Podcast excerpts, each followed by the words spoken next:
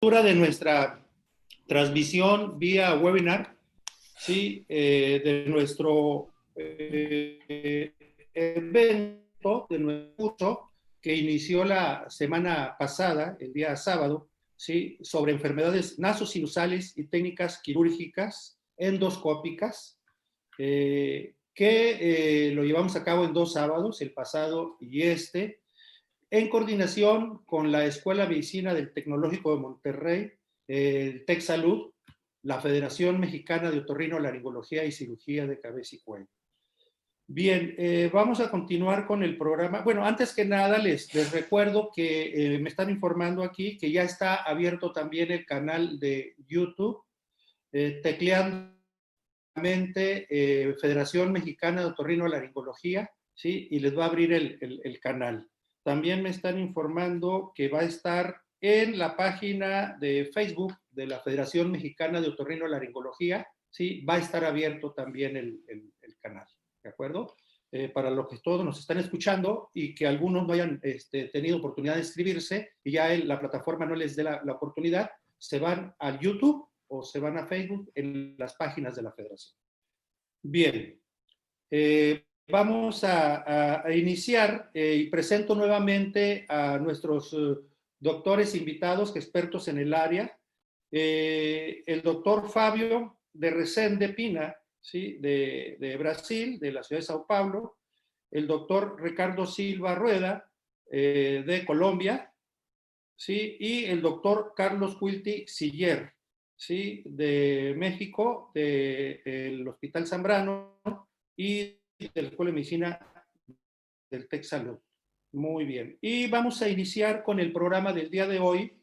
El primer ponente para nosotros va a ser el doctor Carlos Siller, eh, conocido por todos nosotros, gran amigo, experto en, esta área, y va a iniciar con su plática, eh, que él, eh, le voy a, le, voy a, dar voz y, y, le vamos a dar imagen para que él presente su plática y que nos haga un comentario de lo que nos va a hablar. ¿sí? Entonces, bienvenido, un saludo a todos, gracias por estar conectados y vamos a disfrutar de estas, eh, de estas magníficas conferencias. Adelante. Bueno, eh, gracias, doctor Regino Montoya, eh, gracias por la invitación y, nuevamente un agradecimiento a, mis amigos Ricardo Silva y a Fabio Pina, Ricardo de Colombia y Fabio de, de Brasil. vamos a continuar con, con los temas de hoy. Vamos a empezar con eh, charlas eh, de lo sencillo a lo complejo. Eh, me toca hablar de cómo hacer la cirugía o la septoplastía, cuándo hacerla con el endoscopio. Posteriormente, prevención de complicaciones por el doctor Fabio y cuál es el rol de nosotros como torrinos en la cirugía de la base del cráneo eh, que la va a dar el doctor Ricardo Silva. Entonces vamos a empezar con la primera parte, que es eh, la cirugía de, de eh, la septoplastía. Como les mencioné, yo estoy en, en Monterrey. este es el programa de, de las dos sesiones. Algo que nos ha dejado estos meses de cuarentena es una disminución de la contaminación, que la ciudad de Monterrey es una ciudad con, un problema serio de ello. Pero bueno, ahora hemos tenido los atardeceres más bonitos en, mucho tiempo. Este es el Hospital Zambrano, Zambrano de León, aquí en la parte sur de la ciudad de Monterrey. Bueno, no tengo conflictos de interés. Eh, eh, ¿Cómo hacer la septoplastía?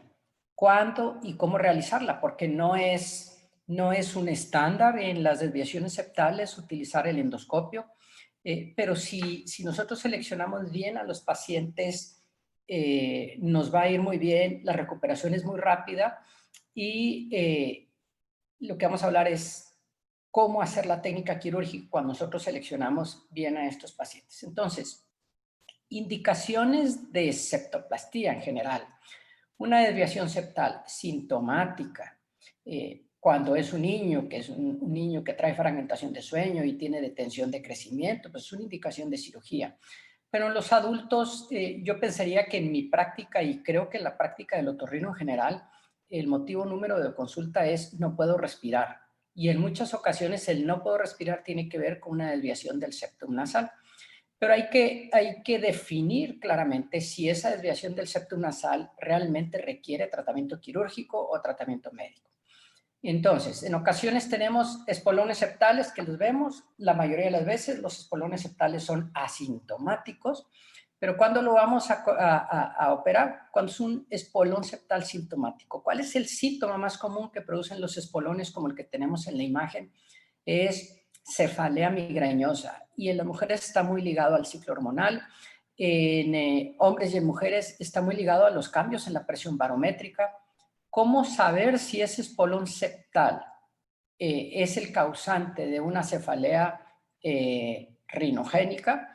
Eh, yo les pido a los pacientes que acudan a consulta cuando tienen el dolor sin haber tomado analgésico y les pongo eh, gilocaína tópica con un cotonoide visto con el endoscopio, es lo que se llamaría el trigger point. Si el dolor desaparece, ya sabemos que el paciente puede ser un buen candidato a cirugía. Eh, la otra que mencionaba, por obstrucción y fragmentación de sueño, indicación de cirugía, cefalea en general, siempre y cuando en la prueba diagnóstica preoperatoria, bueno, la prueba diagnóstica en consultorio, tengamos una respuesta favorable en atenuar el, dolor. A veces tenemos que hacer una septoplastía para poder accesar al meato medio o al meato superior en algunos procedimientos endoscópicos por sinusitis. Eh, otras indicaciones cuando viene espolón, como el que estamos viendo, pero además hay patología eh, sinusal. Bueno, aprovechamos y quitamos el espolón, aunque fuera asintomático. Y en general las desviaciones caudales sintomáticas son eh, buenos candidatos a este procedimiento. cuando tenemos una desviación del septum con un cornete medio neumatizado, y para eh, hacer eh, la plastía del cornete medio necesitamos el uso del endoscopio, pues vamos a aprovechar que ya estamos trabajando con el endoscopio para corregir esa desviación del septum nasal. Y otras imágenes de desviaciones septales eh, posteriores, las desviaciones posteriores son las que mejor responden al tratamiento quirúrgico con el endoscopio. Este es un caso de una desviación septal posterior con una patología nasosinusal más una hipertrofia de cornetes inferiores. Sería un candidato también ideal para tratar de resolver todo el procedimiento quirúrgico con el eh, uso del endoscopio. En vistas endoscópicas, en la imagen que tenemos eh, a la izquierda en su pantalla, tenemos una fosa nasal derecha eh, con una desviación que obstruye parcialmente el acceso hacia el meato medio derecho es una lesión también ideal. Eh, en, su pantalla a la izquierda eh, superior, luxaciones del septum cartilaginoso eh, desde la cresta maxilar, cuando no son muy anteriores, es una buena candidato también a este tipo de procedimientos y los espolones que ya los estábamos mencionando. ¿Cuáles no son candidatos a este tipo de procedimiento? Pues las desviaciones cartilaginosas anteriores. La realidad es que eh, la mejor técnica es a través de una incisión de hemitransficción, como tradicionalmente lo hemos venido haciendo y creo que no, no se justificaría usar un equipo de endoscopía para unas desviaciones anteriores del septum nasal. Ahora vamos a hablar de la técnica quirúrgica. Eh, siempre que puedan hacer el procedimiento deben hacerlo con endoscopio de cero grados porque el utilizar la endoscopía, eh, aun y cuando estemos muy familiarizados con la imagen endoscópica, no deja de ser una imagen de realidad virtual. Entonces, eh, si a ello ustedes cambian el endoscopio de 0 por uno de 30, uno de 45, pierden más la noción de, de, lo más cercano a la realidad. Entonces, traten de hacer siempre el procedimiento con endoscopio de 0 grados y cambian endoscopios angulados para explorar o accesar eh, espacios laterales. Eh, normalmente infiltro en cirugía de senos paranasales, yo casi nunca infiltro, en la septoplastía endoscópica siempre infiltro. Y la clave que lo van a ver en una imagen más adelante es usar una hoja de bisturi que se conoce como hoja de bisturi Beaver. 6.4 o 6.9 son eh, hojas muy parecidas. la 6.9 es de doble filo, la 6.4 es de un filo nada más. Y si eh, el hospital de ustedes se puede hacer de aspiradores y sectores con eh, filo y de punta roma, es eh, lo ideal para el procedimiento quirúrgico. Entonces, ¿cómo se inicia el, el procedimiento? Se inicia infiltrando justo el sitio de, de la desviación donde vamos a trabajar. Esta es una fosa nasal izquierda, vemos cornete medio, cornete inferior y el espolón septal. Es un espolón eh, posterior, entonces nos vamos a ir hacia la parte más posterior infiltrar directamente. El, la mucosa nasoseptal justo a este, a este nivel se adelgaza mucho. Hay que ser muy cautelosos para no eh, lacerar la mucosa en este punto. Aquí prácticamente tenemos la mucosa pegada a periósteo. Eh, ¿Cómo se hace la incisión inicial? Este es el bisturí Viver. Es una hoja mucho más pequeña que una hoja de bisturí 15 eh, yo normalmente la plastía de cornete medio la hago siempre con la hoja de Bisturí Beaver 6.4 eh, eh, o 6.9. Es una hoja que es mucho, mucho más nítido el corte que cualquier bisturí que traiga los equipos de endoscopía. ¿Cómo sabemos si nuestro hospital tiene este tipo de, hoja de, de bisturí Beaver? Los traumatólogos lo utilizan mucho para la cirugía de, este, lo que aquí le decimos juanetes, el alux valgus, este, entonces es muy probable que, tengan este tipo de bisturí en, su hospital. Entonces, ¿cómo hacemos el, el, procedimiento inicial? Esta es la hoja de bisturí. Se hace una incisión vertical, es una fosa nasal derecha. Se hace una incisión por delante del sitio de la desviación donde queremos corregir. Aquí vamos a entrar justo por delante de la unión osteocartilaginosa.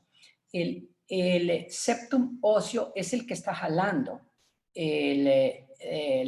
la desviación hacia la derecha. Entonces vamos a tener que desarticular. Ese es el, el disector aspirador con filo. Nos vamos a meter en un plano supericóndrico. Aquí estamos justo supericóndrico y vamos a accesar justo hasta la unión osteocartilaginosa y la vamos a desarticular. Eh, con las microtijeras del equipo de endoscopía podemos ayudarnos a, ampliar nuestra incisión. La realidad es que la incisión puede ser una incisión pequeña, una incisión probablemente de un centímetro de, longitud. Eh, me ayudo con los mismos cotonoides para, para hacer la, la disección si ustedes pueden ver, estamos justo en el, en el punto de, de la unión osteocartilaginosa, pero lo vamos a ver en, en otras imágenes posteriores. Eh, entonces, estas son eh, las hojas de, perdona, los disectores aspiradores. Eh, inicialmente empezamos con el, con el aspirador de, de que tiene filo, que me ayuda como un, como un cuchillo de Kotler, es la realidad y posteriormente, para no lacerar la mucosa, cambio al aspirador Romo. Hay muchas marcas de estos equipos. Eh, básicamente, yo los que utilizo son de Microfrance, este, pero no hay, realmente no es una tecnología o un diseño exclusivo de ellos. Entonces, vamos a ver algunos ejemplos del, procedimiento de cómo se hace. Esta es una desviación hacia la izquierda, inicialmente infiltro y luego ponemos el cotonoide. A mí me gusta los cotonoides de una dilución de gilo con adrenalina de 1 a 100 mil. Eh, aquí ya previamente estaba eh, infiltrado y vean el, corte vertical, nos vamos justo por delante del sitio de la desviación y posteriormente con el aspirador disector nos apoyamos para ir disecando en el plano supericóndrico prácticamente no hay sangrado. Una vez que encuentro eh, el septum óseo, cambiamos al, eh, aspirador eh, de punta roma, el cual nos va a ayudar a hacer una disección más cautelosa, con menos riesgo de lesionar la mucosa. como es en cirugía de oído, el, el cotonoide me ayuda también a disecar y lo voy utilizando para especial. Si ustedes ven aquí, esta es la lámina perpendicular del endodis y acá quedó el septum cartilaginoso. Entonces ya sé dónde estaba la desviación, la quitamos con una tijera de mayo angulada. Aquí todavía nos queda algo de remanente del, septum cartilaginoso y nos podemos ir hacia atrás, cortarlo, eh, eh, eh, ya sea quitar ese fragmento óseo o regresarlo una vez que lo enderezamos. Este es un paciente al que simultáneamente se le hace radiofrecuencia de cornetes y ustedes veían en un inicio la fosa nasal obstruida y prácticamente tenemos eh, un caso en el que eh, con un procedimiento mínimamente invasivo se le eh, puede mejorar su ventilación. fosa nasal izquierda, tenemos cornete medio, cornete inferior y vemos el espolón septal en la parte, en la parte posterior. Es un cornete medio discretamente paradójico, si ese cornete medio no da síntomas, no hay necesidad de manipularlo, hay que ser muy amigables con el cornete. Cuando la incisión es en la parte más inferior del septum cartilaginoso, la disección debe ser con mucho más cuidado porque la mucosa septal a este nivel es más delgada. Entonces, el, aspirador disector eh, de filo prácticamente lo utilizo nada más para entrar en el plano supericóndrico superióstico y posteriormente cambiamos al otro, al otro disector. Pero fíjense cómo es fácil poder hacer eh, el, el, despegamiento de la mucosa sin lesionar y nos podemos ir por la parte de abajo y por la parte de arriba del septum. Vamos a ver todo el espolón hasta el, aquí vamos disecando, disecando, hay una mini laceración aquí abajo, es lo que les menciono que es mucho más delgada la mucosa en la parte eh, inferior. Una vez que está disecado, bueno, podemos eh, hacer la resección del espolón con una tijera eh, doble articulada, lo podemos hacer con cincel, este, como ustedes prefieran. Estamos desarticulando el septum óseo del cartilaginoso, perdón, el septum óseo del cartilaginoso para, para estamos, perdón, que me, estamos quitando ya el, fragmento del espolón con las pinzas pediátricas rectas, que es suficiente, no necesitan instrumentos más fuertes a este nivel. Eh, se quita el espolón en su totalidad, lo van, lo van sacando y ahí sale el espolón. Y posteriormente podemos acomodar la, la mucosa y al final vamos a poner dos puntos de sutura justo en el sitio donde hicimos la, la, la resección del espolón. Ahí tienen el, el espolón completo, que realmente es un procedimiento mínimamente invasivo con una recuperación prácticamente de fin de semana. Aquí está la vista endoscópica post, posterior a la, a la resección y se va a hacer un procedimiento simultáneo. En esta imagen de la derecha ven el punto de sutura que, vaya que le quedaron largos los puntos ahí de sutura. Cuando hacemos una septumplastía más eh, turbinoplastía, eh, cuando hay una alteración en el, en el ciclo nasal asociado a la desviación del septum nasal, es el paciente que, que se queja de obstrucción nasal bilateral, a pesar de que tiene una desviación unilateral este, importante, eh, tiende a tener eh, sensación de, obstrucción bilateral y es porque el ciclo nasal está alterado. Entonces, eh, vemos este tipo de casos, unos cornetes medio neumatizados, más la desviación del septum nasal. Entonces, son pacientes que son candidatos a, a hacerle también una turbinoplastía. En la imagen superior de la derecha, bueno, de la izquierda en su pantalla, tiene una desviación del septum nasal hacia la derecha, eh, en la prácticamente la unión osteocartilaginosa del septum y del lado contralateral, en la otra imagen, ven un cornete medio neumatizado. Es muy común ver esta imagen. ¿Qué, hizo que el septum se desviara o que el cornete se neumatizara? Lo más probable es que sean desviaciones que vienen desde la infancia y hay un crecimiento compensador de las estructuras del lado contralateral tratando de generar una resistencia al paso del aire parecida tanto en fosa nasal izquierda como en fosa nasal derecha. En la imagen inferior de la izquierda se hizo la plastía del cornete medio. Eh, trato de no utilizar microdebridador en cornete medio porque es una herramienta que eh, puede eh, hacer que perdamos la estabilidad del cornete medio. Y en la imagen inferior de la derecha es la reducción volumétrica con con radiofrecuencia. ¿Cómo hacer la reducción volumétrica del, cornete inferior? Pues realmente con lo que tengamos a la mano.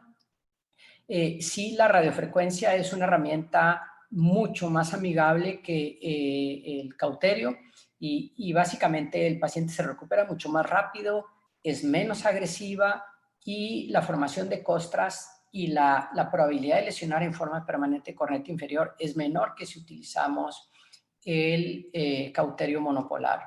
Cuando, cuando eh, uso cauterio monopolar, lo que hago es con la punta colorado en eh, una potencia baja, prácticamente en 5 o en 6 en, en, en, modo spray. Pero aquí estamos viendo una fosa nasal izquierda, el procedimiento con la radiofrecuencia y básicamente el tercio anterior, medio y posterior. Les recuerdo que la radiofrecuencia debe tratar de evitarse en pacientes que traen marcapaso y en ese caso utilizar el microdebridador para cornetes es el ideal en esos pacientes porque adicionalmente deben ser muy cuidadosos porque son pacientes que van a estar anticoagulados. Este es el que utilizo más yo, pero la realidad es que no tengo ninguna preferencia por, por ningún equipo. Este, si el procedimiento se hace bien, eh, en general les va, les va a ir muy bien. Este, este es el equipo del Artrocare. Eh, el, el, electrocauterio, lo que les menciono, eh, traten de usar la punta colorado para tratar de dejar la, la, superficie del cornete lo más intacta posible y que la energía vaya prácticamente al cornete, al, al, al estroma del cornete. En términos generales, cuando hacemos septoplastía o septoplastía más reducción volumétrica de cornetes, la sintomatología mejora significativamente cuando hacemos en forma simultánea eh, cirugía de cornetes inferiores, eh, siempre haciéndolo con cautela. Adicionalmente, podemos utilizar tratamiento médico eh, para la recuperación, los lavados nasales, soluciones nasales para la recuperación. Ventajas de la endoscopía, eh, del uso del endoscopio en, el, en eh, la corrección de las desviaciones septales, indiscutiblemente es menos traumático. Eh, no, en general yo no utilizo taponamiento nasal ni en la cirugía tradicional del septum, pero el riesgo aquí es todavía aún menor de un hematoma septal postoperatorio, menos días de incapacidad, menor riesgo de complicaciones, menor riesgo de afectar el olfato, que es otro dato este, importante. Una visualización muy buena, sobre todo a los que están llegando a la edad de la presbicia, pues miren, les, les ayuda mucho. Este, eh, luego me platican y bueno, es una herramienta de enseñanza extraordinaria. Eh, hemos intentado iniciar con un programa de diplomado en rinología. Este, todo esto nos vino a, a detener, pero pues esto vamos a seguir trabajando en ello. Bueno, con estas imágenes de, de aquí del, del, Cerro de la Silla, este, termino yo mi charla para darle espacio al doctor Fabio eh, Pina con su conferencia. Gracias.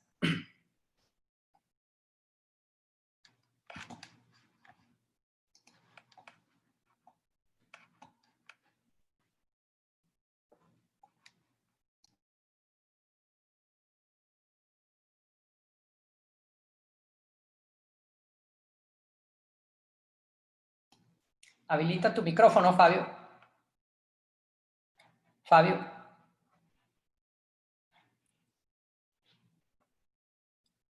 Micrófono. Acá. Ya. ¿Sí? Sí, ya, ya. ya. ¿Me escuchan? Si puede, ¿Pueden ver mi pantalla? Sí, doctor, perfectamente. Adelante. Ah, sí. Adelante. Muchas gracias. Muchas gracias. Es que estoy tomando clases de español por la cuarentena. Eh, eh, eh, mucho gusto de estar acá con, con, con vosotros.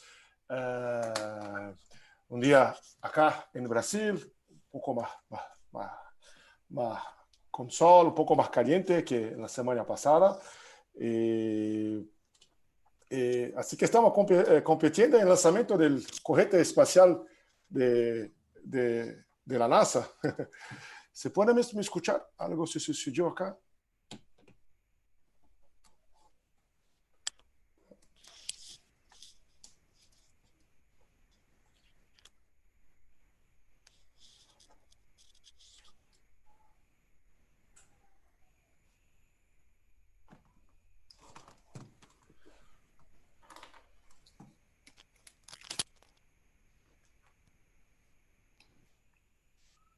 Se oye muy bien, Fabio.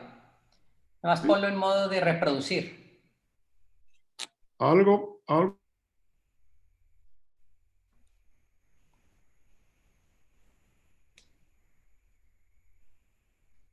Creo que está teniendo problema con internet.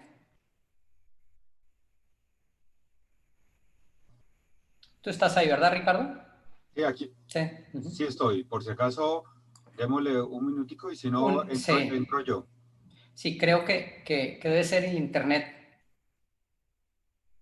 Sí, ¿Cómo- sí, cómo? es, es- es su señal la que está fallando.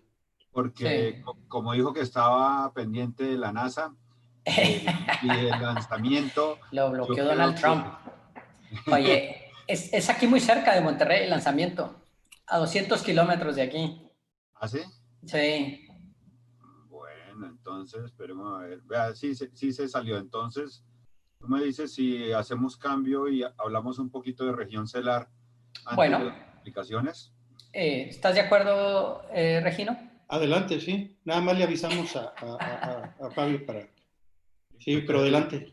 Déjame, le mando WhatsApp a Fabio Perfecto. y, y- Tocayo, me vas dando compartir pantalla y arrancamos. Listo. Sale, adelante. Comparte la pantalla, Francisco, de, Ya, ahí, de ahí, ahí estoy. Entonces, veamos a ver cómo nos va. Bueno, como siempre, a la Federación eh, Mexicana FESORMEX, le agradezco la invitación, al TEC de Monterrey y por supuesto a, a Carlos por invitarnos en este reencuentro de amigos para poder fortalecer nuestros lazos con toda la comunidad otorrinolaringológica latinoamericana, incluyendo a los amigos de Brasil. Bueno, así las cosas. Hoy vamos a hablar un poquito con el respecto a que si bien somos amigos, es importante que sepamos cuál es el rol de cada uno de nosotros en nuestras actividades, muy probablemente de- del día a día. Entonces, iniciando con respecto a qué es lo que realmente debe hacer un otorrinolaringólogo cuando estamos ya pasándonos de nuestros límites tradicionales.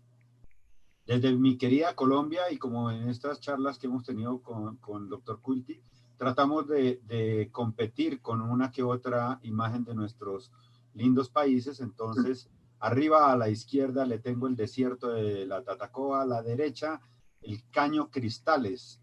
Todos esos colores que vemos son algas en el fondo de unos ríos hacia donde inicia nuestra Amazonía.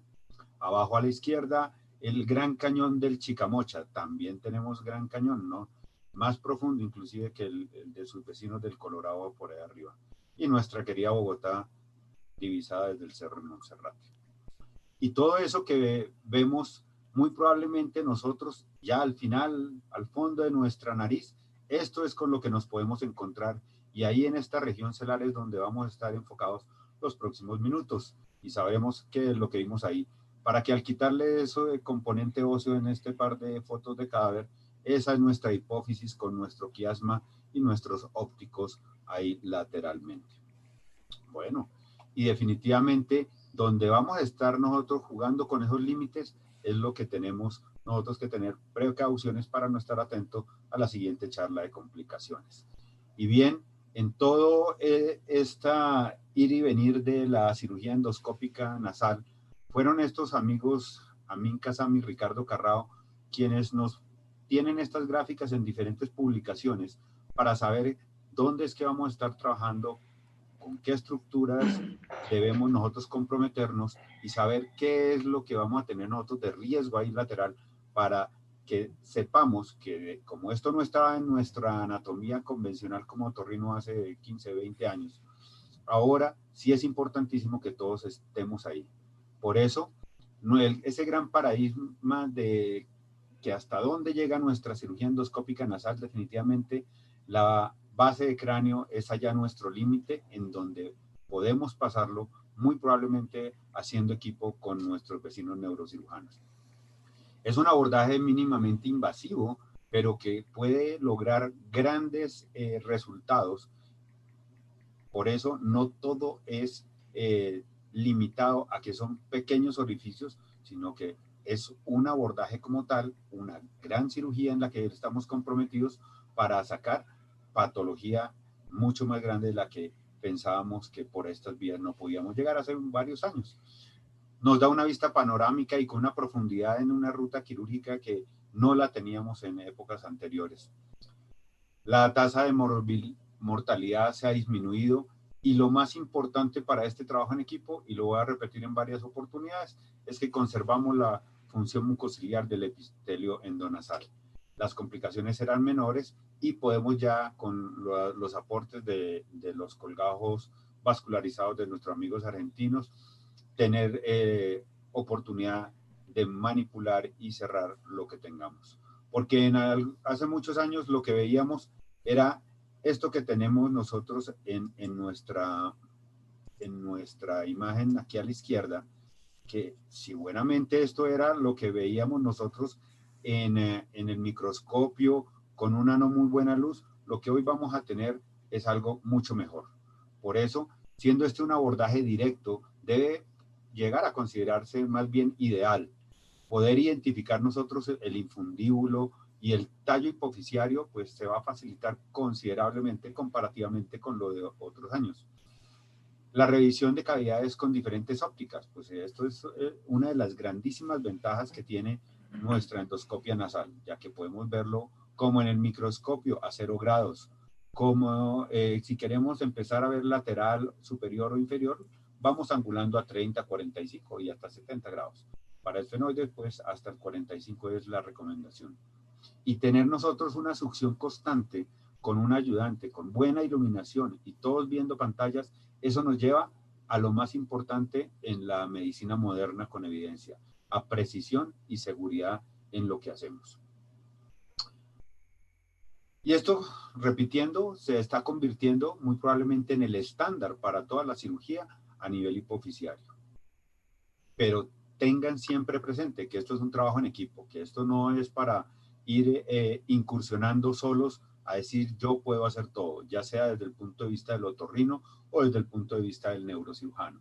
Es una cirugía que ya tiene su tiempo, que se ha ido depurando esa curva, pero que requiere un entrenamiento significativo, que ese acceso endonasal al piso será para, para poder retirar toda la patología o reparar los defectos que tengamos a este nivel, debe ser en equipo. Y ya por allá en los años 2000, eh, Snyderman y colaboradores, el grupo original de Pittsburgh, nos mostraba este escalonamiento para eh, ir nosotros sabiendo en qué nivel estamos nosotros de ese proceso en la cirugía endoscópica, porque no podemos llegar a hacer aneurismas de, las arterias basilares o, de una, eh, una A1 o A2 eh, por esta vía si no hemos cumplido con una serie de requisitos para llegar a ese nivel que todavía ni en los grandes maestros ni en los grandes centros se está promulgando eh, como algún día de pronto con mejor tecnología lo tengamos.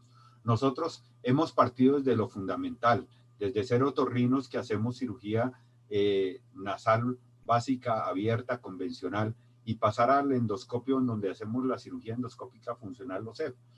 Hacer septoplastias endoscópicas como lo que nos acaba de mostrar muy claramente el doctor Carlos Culti. Eso es parte del proceso de entrenamiento. Vamos haciendo turbinoplastias, vamos haciendo dilataciones, ya sea con balón para senos paranasales o lo que se está promulgando ahora tanto en trompa eustatio. Cuando uno ya tiene cierto grado de habilidad, de destreza en esto, es cuando vamos diciendo, yo ya puedo hacer algo más con endoscopios y entramos a hacer cirugía endoscópica nasal más avanzada, como por ejemplo una frontoetmoidomaxiloesfenoidotomía, y entramos a hacer todo lo que corresponde al, al frontal, ¿sí? Y vamos a los conceptos de las celdillas del profesor de Carlos Culti y del doctor Kuhn, y saber cómo manejar una celdilla eh, K3, una, una, K4, con las técnicas del difunto doctor Draft, eh, o con las modificaciones que el doctor Iloy nos ha planteado en, esos, en estos últimos años. Ya cuando hacemos nosotros el manejo de fístulas de líquido cefalorraquídeo y nos incursionamos allá en la región celular a nuestra hipófisis con técnica intracapsular, de pronto es el comienzo de lo que podemos hacer nosotros allá atrás en el esfenoides. Pasan los años, los casos, el entrenamiento y vamos a hacer ya en compañía de nuestros neurocirujanos técnicas extracapsulares, con de pronto con oculoplásticos, lo que corresponde a todo lo moderno en cirugía de órbita, y adentrarnos a la base de cráneo más extradural. Y podemos seguir más allá, siempre ya como un trabajo en equipo, pensando en, la cirugía base cráneo intradural. Y como les decía, el top de esto muy probablemente va a llegar a hacer mucha disección de arteria carótida, cirugía vascular, aneurismas y demás en nuestros procesos. Esto lo veremos con el paso de los años, pero definitivamente lo que necesitamos nosotros es poder trabajar por nuestras fosas nasales y con los equipos que hoy tenemos con dos cirujanos, por dos fosas nasales y es lo que denominamos la técnica a cuatro manos. Que a cuatro manos definitivamente esto nos va a, favorecer la eficiencia y la seguridad en nuestros procesos, aceleramos los tiempos, eh, somos equipo y en la medida en que tengamos una Segunda opinión, la toma de decisiones intraoperatorias es mucho más valedera, más certera. Podemos hacer reemplazos entre los cirujanos. Eh, en un momento el uno hace cámara, el otro hace succión, el otro hace corte, el otro hace disección. Y eso nos da una mayor eh, productividad y compartimos conocimientos y experiencias entre todos. En la literatura vemos que definitivamente en la medida en que los dos cirujanos pueden estar de acuerdo a las posiciones o enfrentado uno, al, uno eh, con el colega al frente o en tándem al uno al lado del otro, la posición ideal es que la cámara esté lo más alta posible para uno tener corredores nasales como vamos a ver aquí adelante, ¿cierto? Entonces, en, en, nuestra mm, fosa nasal derecha, este es un ejemplo, podemos tener el, el elemento que nos va a dar la cámara siempre hacia superior y ampliando la posibilidad de tener un segundo instrumento aquí hacia el piso de la fosa nasal y por la otra tengo uno o dos instrumentos que me facilitan indudablemente poder yo manipular lo que necesite más allá de lo convencional. Cuando tengo fosas estrechas y de pronto cornetes hipertróficos que manejamos dentro de nuestra rutina los otorrinos, definitivamente ahí es donde tenemos por qué eh, estar muy en, en, conjunto, en un acuerdo mutuo con el neurocirujano para saber que esto lo hacemos es en equipo, que si él se está quejando de espacios, nosotros le podemos ofrecer los espacios, ¿cierto? Como parte de nuestra cirugía, para que pensemos más en el concepto de que somos cirujanos, que trabajamos en equipo, que somos compañeros y no que el otorrino se eh, limita a hacer una eh, septoplastia o septumplastía, según los términos que le escucho a ustedes los mexicanos, para tener allá al fondo nosotros un espacio suficiente para manipular y estar atento desde nuestra técnica convencional o a tener precauciones de complicaciones, que es donde eh, los miedos se estaban fundamentando en el grupo de neurocirugía en los comienzos. Ya cuando se dan cuenta que esto es mucho más bondadoso, que la, la capacidad de nuestras cámaras entrando hasta allá, la posibilidad de manipular más instrumentos, nos da menos morbilidad. Pero no olvidemos que nuestro objetivo principal en otorrino y en cirugía endoscópica de base de cráneo incluye preservar la función mucociliar.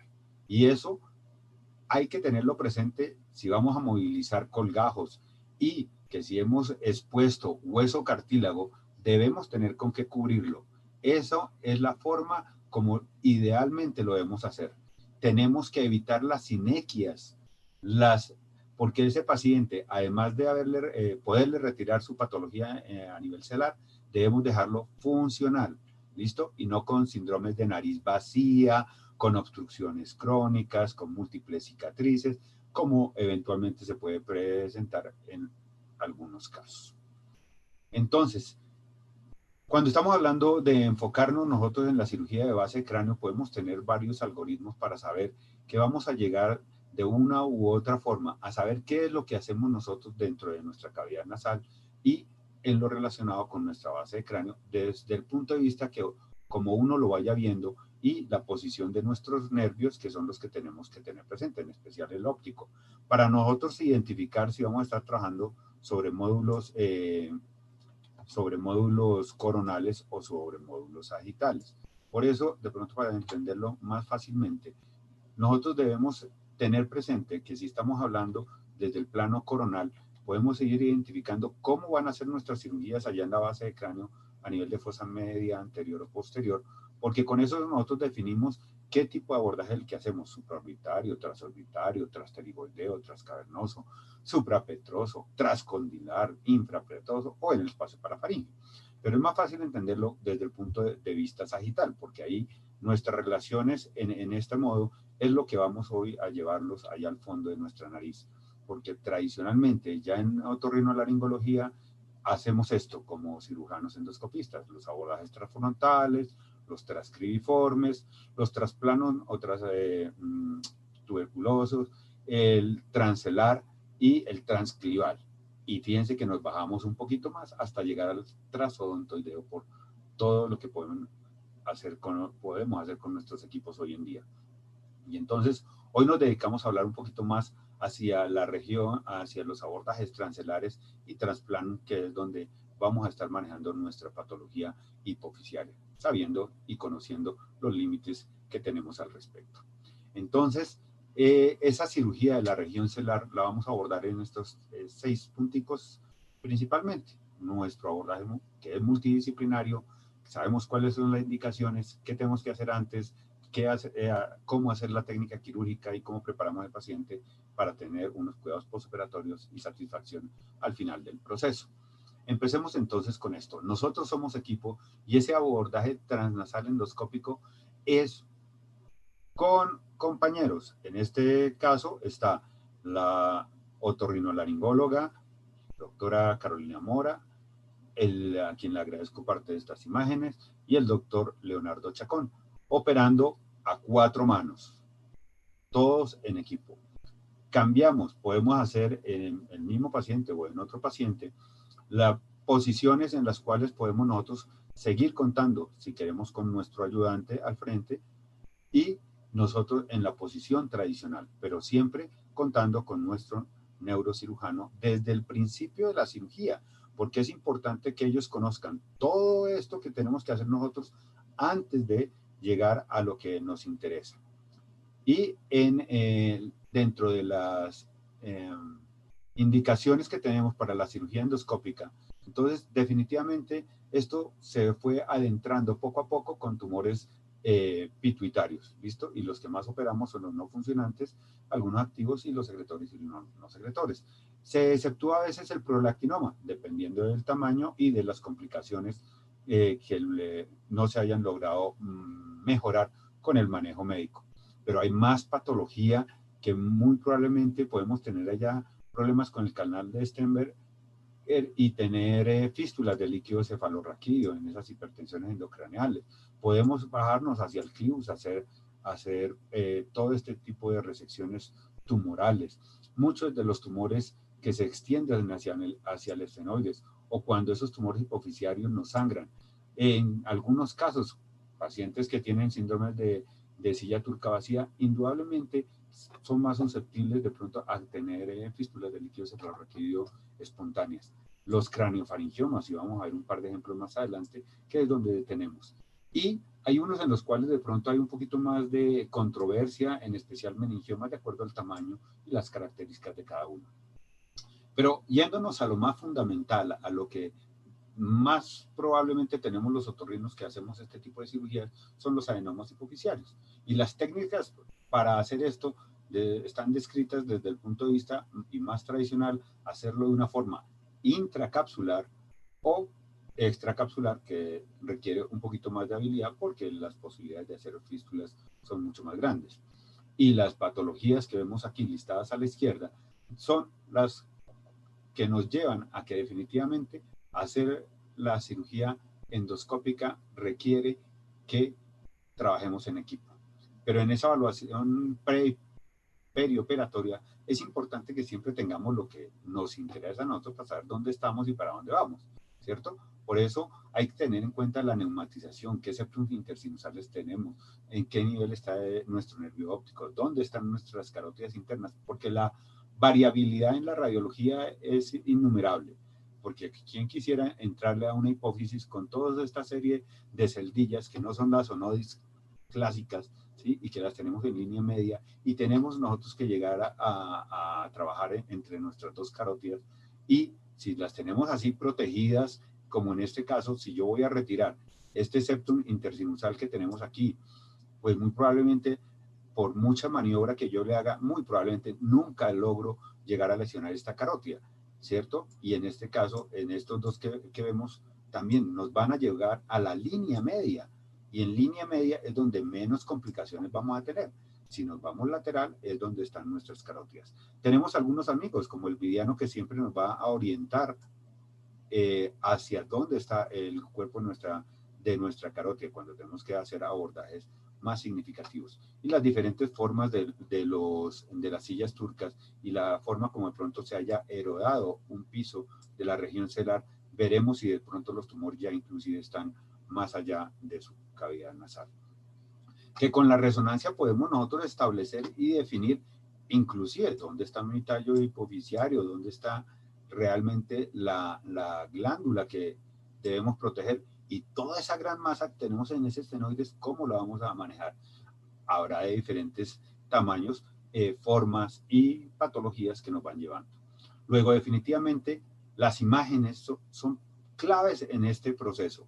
Esa evaluación médica hay que tenerla presente anticipadamente, también por colegas que nos van a facilitar a nosotros tener toda la precaución y toda la historia completa con respecto a agudeza visual, su estado endocrino.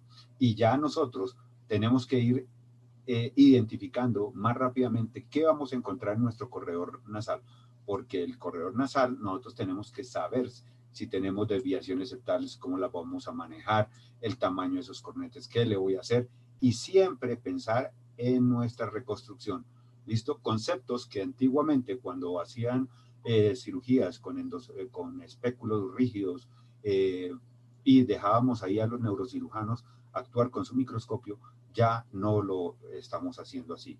De rutina, nuestra posición, fíjense que ya vamos preparándonos a ir a una cirugía mucho más segura con esto. Este es un ejemplo de una posición de cirugía el doctor Walmer en una de sus eh, publicaciones nos decía, hay que tener siempre presente un antibiótico, un antiinflamatorio, cuánto nos vamos a, demorar, luego requerimos de sonda vesical en el paciente, vamos a levantar la cabecera del paciente, la recomendación a 30 grados, si voy a estar trabajando con ópticas igualmente de 0 grados. Tengo que hacer vasoconstricción. Yo, como, igual que el doctor eh, Carlos en sus septoplastias, utilizo más que infiltración los cotonoides con estas soluciones uno en 100 mil hasta un en 10 mil. Siempre una recomendación es laven el área abdominal y preparen el miembro inferior que les sirva a ustedes para tomar injertos por si requerimos grasa, lo tomamos del área abdominal y si requerimos fascia lata del miembro inferior. Posición en la, en la sala. Esto les gusta a muchos saber cómo me hago mi ergonomía y cómo organizo mi staff en sala. Lo ideal, anestesia alejado hacia los pies, mis monitores al frente mío y al frente del neurocirujano. Puedo utilizar esa pantalla y utilizar la otra. Veamos aquí otro, otro ejemplo para ir graficando la posición en unas de nuestras salas de cirugía. Fíjense la elevación que tengo aquí en, un antitren de Lemburg, ¿cierto? Que unos 30 grados me está dando esa cabecera. Todo eso me va a facilitar que mejorar el control de mi sangrado, ¿listo?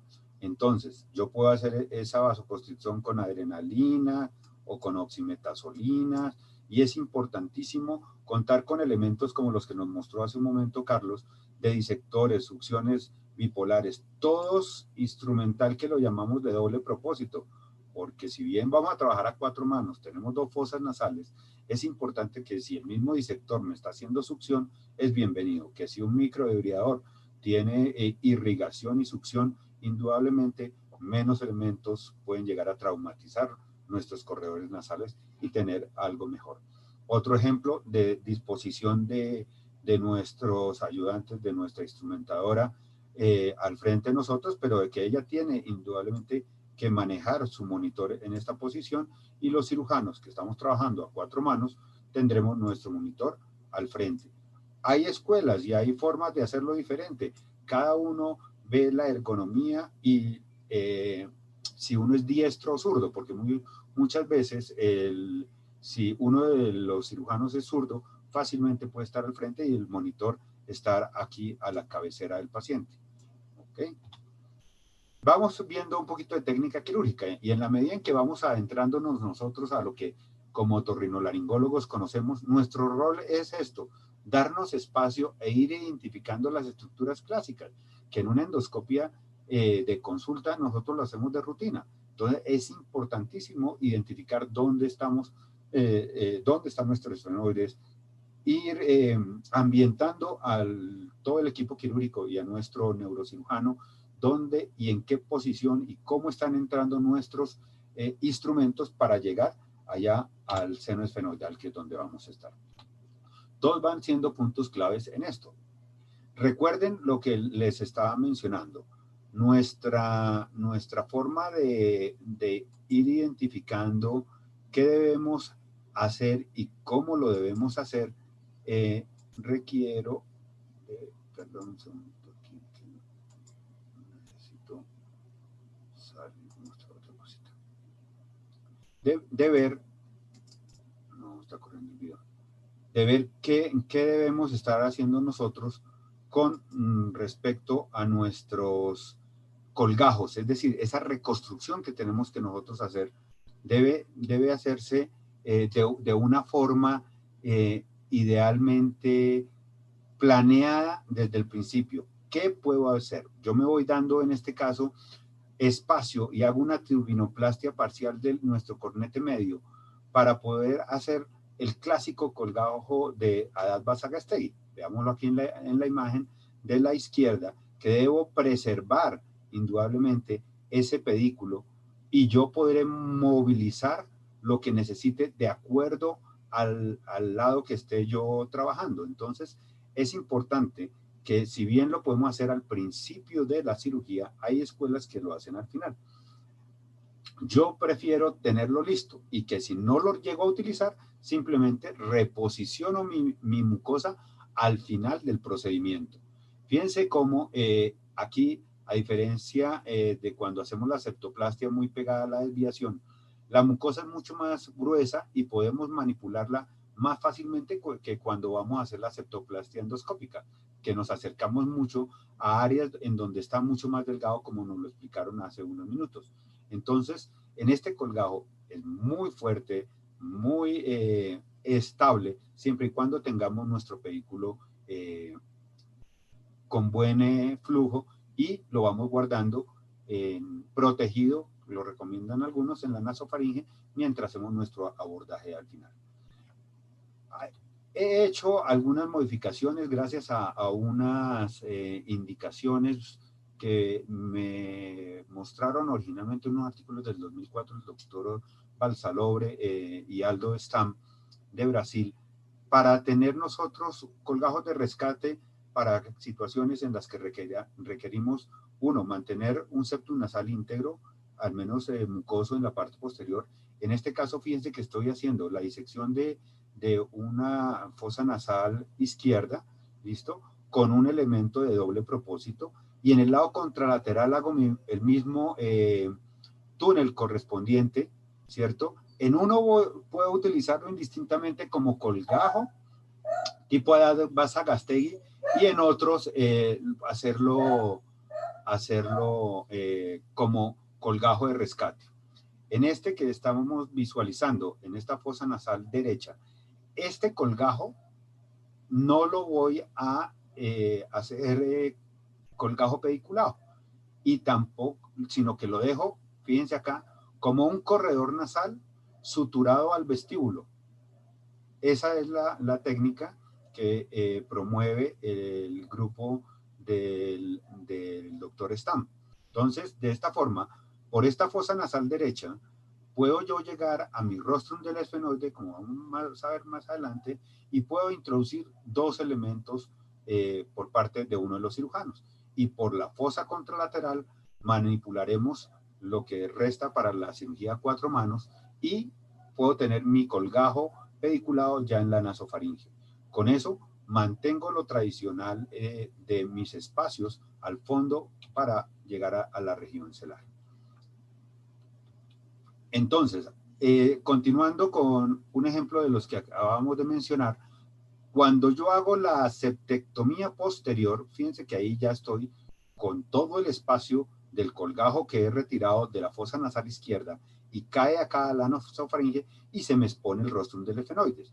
Rostrum del esfenoides que fácilmente se puede hacer clásico con unos cinceles o en este, en este ejemplo con eh, mm, drills de alta potencia, cosa que hoy en día con este COVID no lo recomendaríamos hacer si no está eh, con las indicaciones respectivas.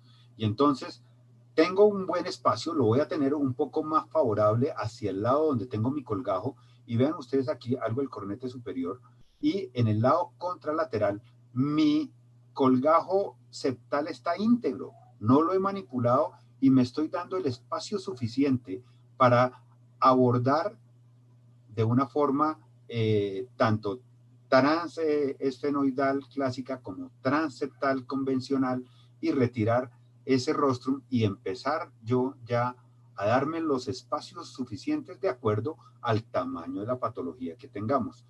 Porque hay tumores de hipófisis que muy probablemente no requieren eh, tener unos abordajes muy grandes. Y con esta preservación de una de las mucosas de nuestra cavidad van a ser asequibles, como en este ejemplo que tenemos. Habrá otros que por la necesidad de tener mayor control de, nuestro, de nuestras carótidas, de nuestros ópticos, pues no podremos mantener este colgajo de pronto estorbándonos un poquito eh, la visión lateral eh, hacia el, el, esfenoide respectivo, de acuerdo, como les digo, al tamaño de la patología. Continuamos retirando ahí nuestros septos intersinusales para tener lo que eh, vamos viendo en este otro ejemplo. ¿Cierto? ¿Hasta dónde llega ese papel del otorrino? Aquí todavía podemos estar. Como digo, la invitación es, que, es a que el neurocirujano esté durante todo este proceso de confección de colgajo, de confección de, de todo lo que requiere, de todo lo que se requiere. Pero aquí podemos intercambiarnos el abordaje de la silla turca como tal, ¿cierto? Uno puede estar haciendo la succión, otro puede estar haciendo eh, la, el, el manejo del, endoscopio como, como tal, etcétera, etcétera. Entonces, es importantísimo que tengamos eso presente, que en esto somos equipo y como equipo debemos estar nosotros atentos a todo eso. ¿Listo? Entonces, sigamos un poquito más adelante para ir viendo cositas. Más adelante veremos cómo después de que ha finalizado el manejo ya intraoperatorio eh, de un tumor de hipófisis, otro factor fundamental y rol de nosotros es hacer esa reconstrucción de lo que tenemos, con grasa, con fascia, con sellantes, con colgajos o con diferentes hemostáticos. ¿Listo? Bueno, así las cosas y en la medida en que vamos avanzando, recuerden que nosotros tenemos adelante esos colgajos que al final lo volvemos a reposicionar nosotros. Aquí vamos viendo que definitivamente el colgajo que teníamos allá escondido en la, en la nasofaringe al finalizar una de nuestras cirugías, lo vamos a reposicionar para mantener nuestros eh, espacios perfectamente cubiertos en, eh, en, la cavidad que hemos eh, abierto y fácilmente tenemos listo para finalizar. Es nuestra función también estar atentos a que no dejemos fístulas, a que no dejemos sinequias, a que los espacios queden. Fíjense eh, que este es finalizando un, proceso en el cual nosotros aún vemos el, eh, colgajo mucoso del lado derecho que permanece íntegro. ¿Listo? Nuestra amplia septectomía posterior, pero que no vamos a tener al final del proceso un, eh, una, un área completamente abierta. Y acá al colocar nuestro colgajo, ya habiendo retirado el cotonoide, siempre tengan presente que el hueso es el que debe estar eh, en contacto contra nuestro, contra nuestro colgajo, ¿listo? Y no sobre otro tipo de estructuras, es decir, que siempre debe haber hueso presto ahí para recibir nuestro colgajo. Esos colgajos definitivamente muy eh, eh, polifacéticos nos sirven para cubrir las áreas que necesitamos, ya que el pedículo que está aquí lo podemos manipular hacia nuestra región celar o si vamos a hacer los, los eh, transcribiformes hasta donde logremos tener o hacia clius o odontoides estarán ahí. Aquí eh, les muestro un video en el cual hacemos la parte neuroquirúrgica que me aportó el doctor Jean Iloy en una de estas últimas presentaciones que nos hizo en el Congreso Nacional en Bucaramanga, aquí en Colombia. Entonces, aquí lo traía porque eh, en la técnica de él, además de hacerlo convencional que veíamos de, de, nuestra, de nuestro colgajo tradicional, él hace la septectomía convencional después de hacer e, este proceso tradicional clásico de hacer nuestra, eh, nuestras esfenoidotomías y hacer la septectomía posterior, pero siempre preservando una de las arterias esfenopalatinas, pensando en hacer nuestro colgado siempre en algún momento del, em, del proceso. Podemos retirar parcialmente el borde inferior de nuestro cornete superior, que cuando es muy hipertrófico, y fíjense que no me preserva el fragmento de mucosa que le estaba mostrando en los videos anteriores. Y en la medida en que yo ya amplío mis dos eh, esfenoidotomías, encuentro mi rostrum de esfenoides y procedo a hacer el mismo plan que teníamos en las convencionales. De acuerdo a la posición de nuestro septum, haríamos el, retiro de los mismos lenta y progresivamente como lo habíamos anunciado en los mismos.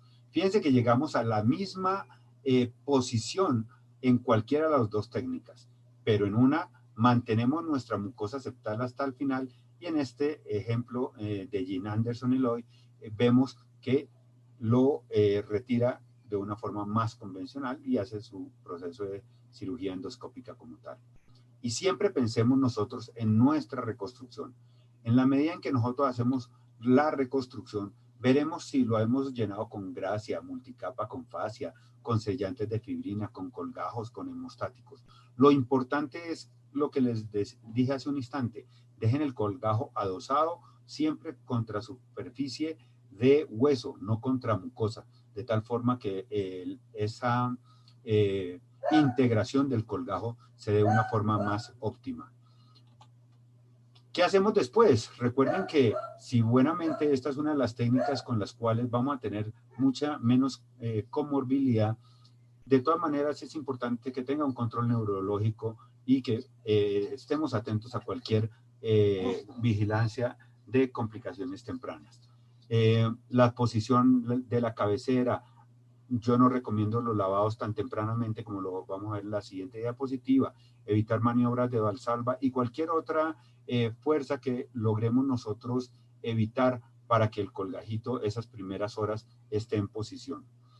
La sonda vesical la retiramos rápidamente en las primeras 24 horas y tengamos presente entonces que si he dejado algún tipo de taponamiento cubriendo mis colgajos, ya sea el de rescate del ejemplo nuestro en la fosa derecha y o eh, láminas eh, siliconadas protegiendo el área cruenta que me ha quedado de cartílago, eh, es importante que quitemos este, taponamiento en las primeras 72 horas en los casos, haciendo irrigaciones idealmente eh, por ahí después de las 72 horas. Una primera curación ya para retirar cualquier tipo de detritus, de remanentes de los sellantes o de los hemostáticos que nos estén obstruyendo la vía aérea, es importante que lo hagamos, sin hacer grandes debridamientos. Necesitamos darle tiempo a la naturaleza y por eso esa recomendación de que no debemos hacer esto tan, con la rutina que lo hacíamos en otros momentos.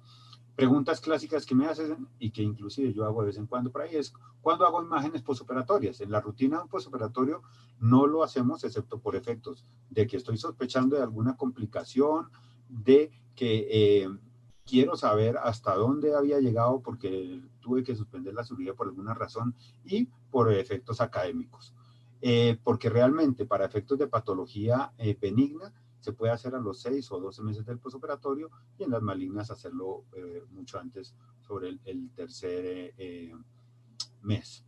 Aquí les traigo adicionalmente entonces un, un, ejemplo de una cirugía de un cráneo faringioma en el cual nos preparamos a hacer nuestro colgajo convencional como lo habíamos hecho. También es un colgajo de fosa, en fosa nasal izquierda. Lo guardamos en la nasofaringe y nos preparamos para hacer eh, el abordaje completo un poco más extendido para nosotros hacer las mismas técnicas que estamos hablando, hacer el fresado, pero un poco más anterior comparativamente con la cirugía clásica de hipófisis y empezar a identificar nuestras estructuras clásica, nuestro club, nuestra silla. Vamos a, aquí del tubérculo hacia adelante, ampliando el plano esfenoidal hasta tener la exposición de nuestra dura y ya permitir en ese momento que el neurocirujano entre eh, a hacer su proceso de apertura de dura madre. Casi siempre cuando decimos que tenemos ya la dura madre es cuando le decimos tome el mando y arranca el neurocirujano a hacer lo correspondiente, de tal forma que nosotros estamos en el mismo campo quirúrgico desde el comienzo de la cirugía, idealmente también con el neurocirujano, haciendo la resección de nuestras lesiones lenta y progresivamente.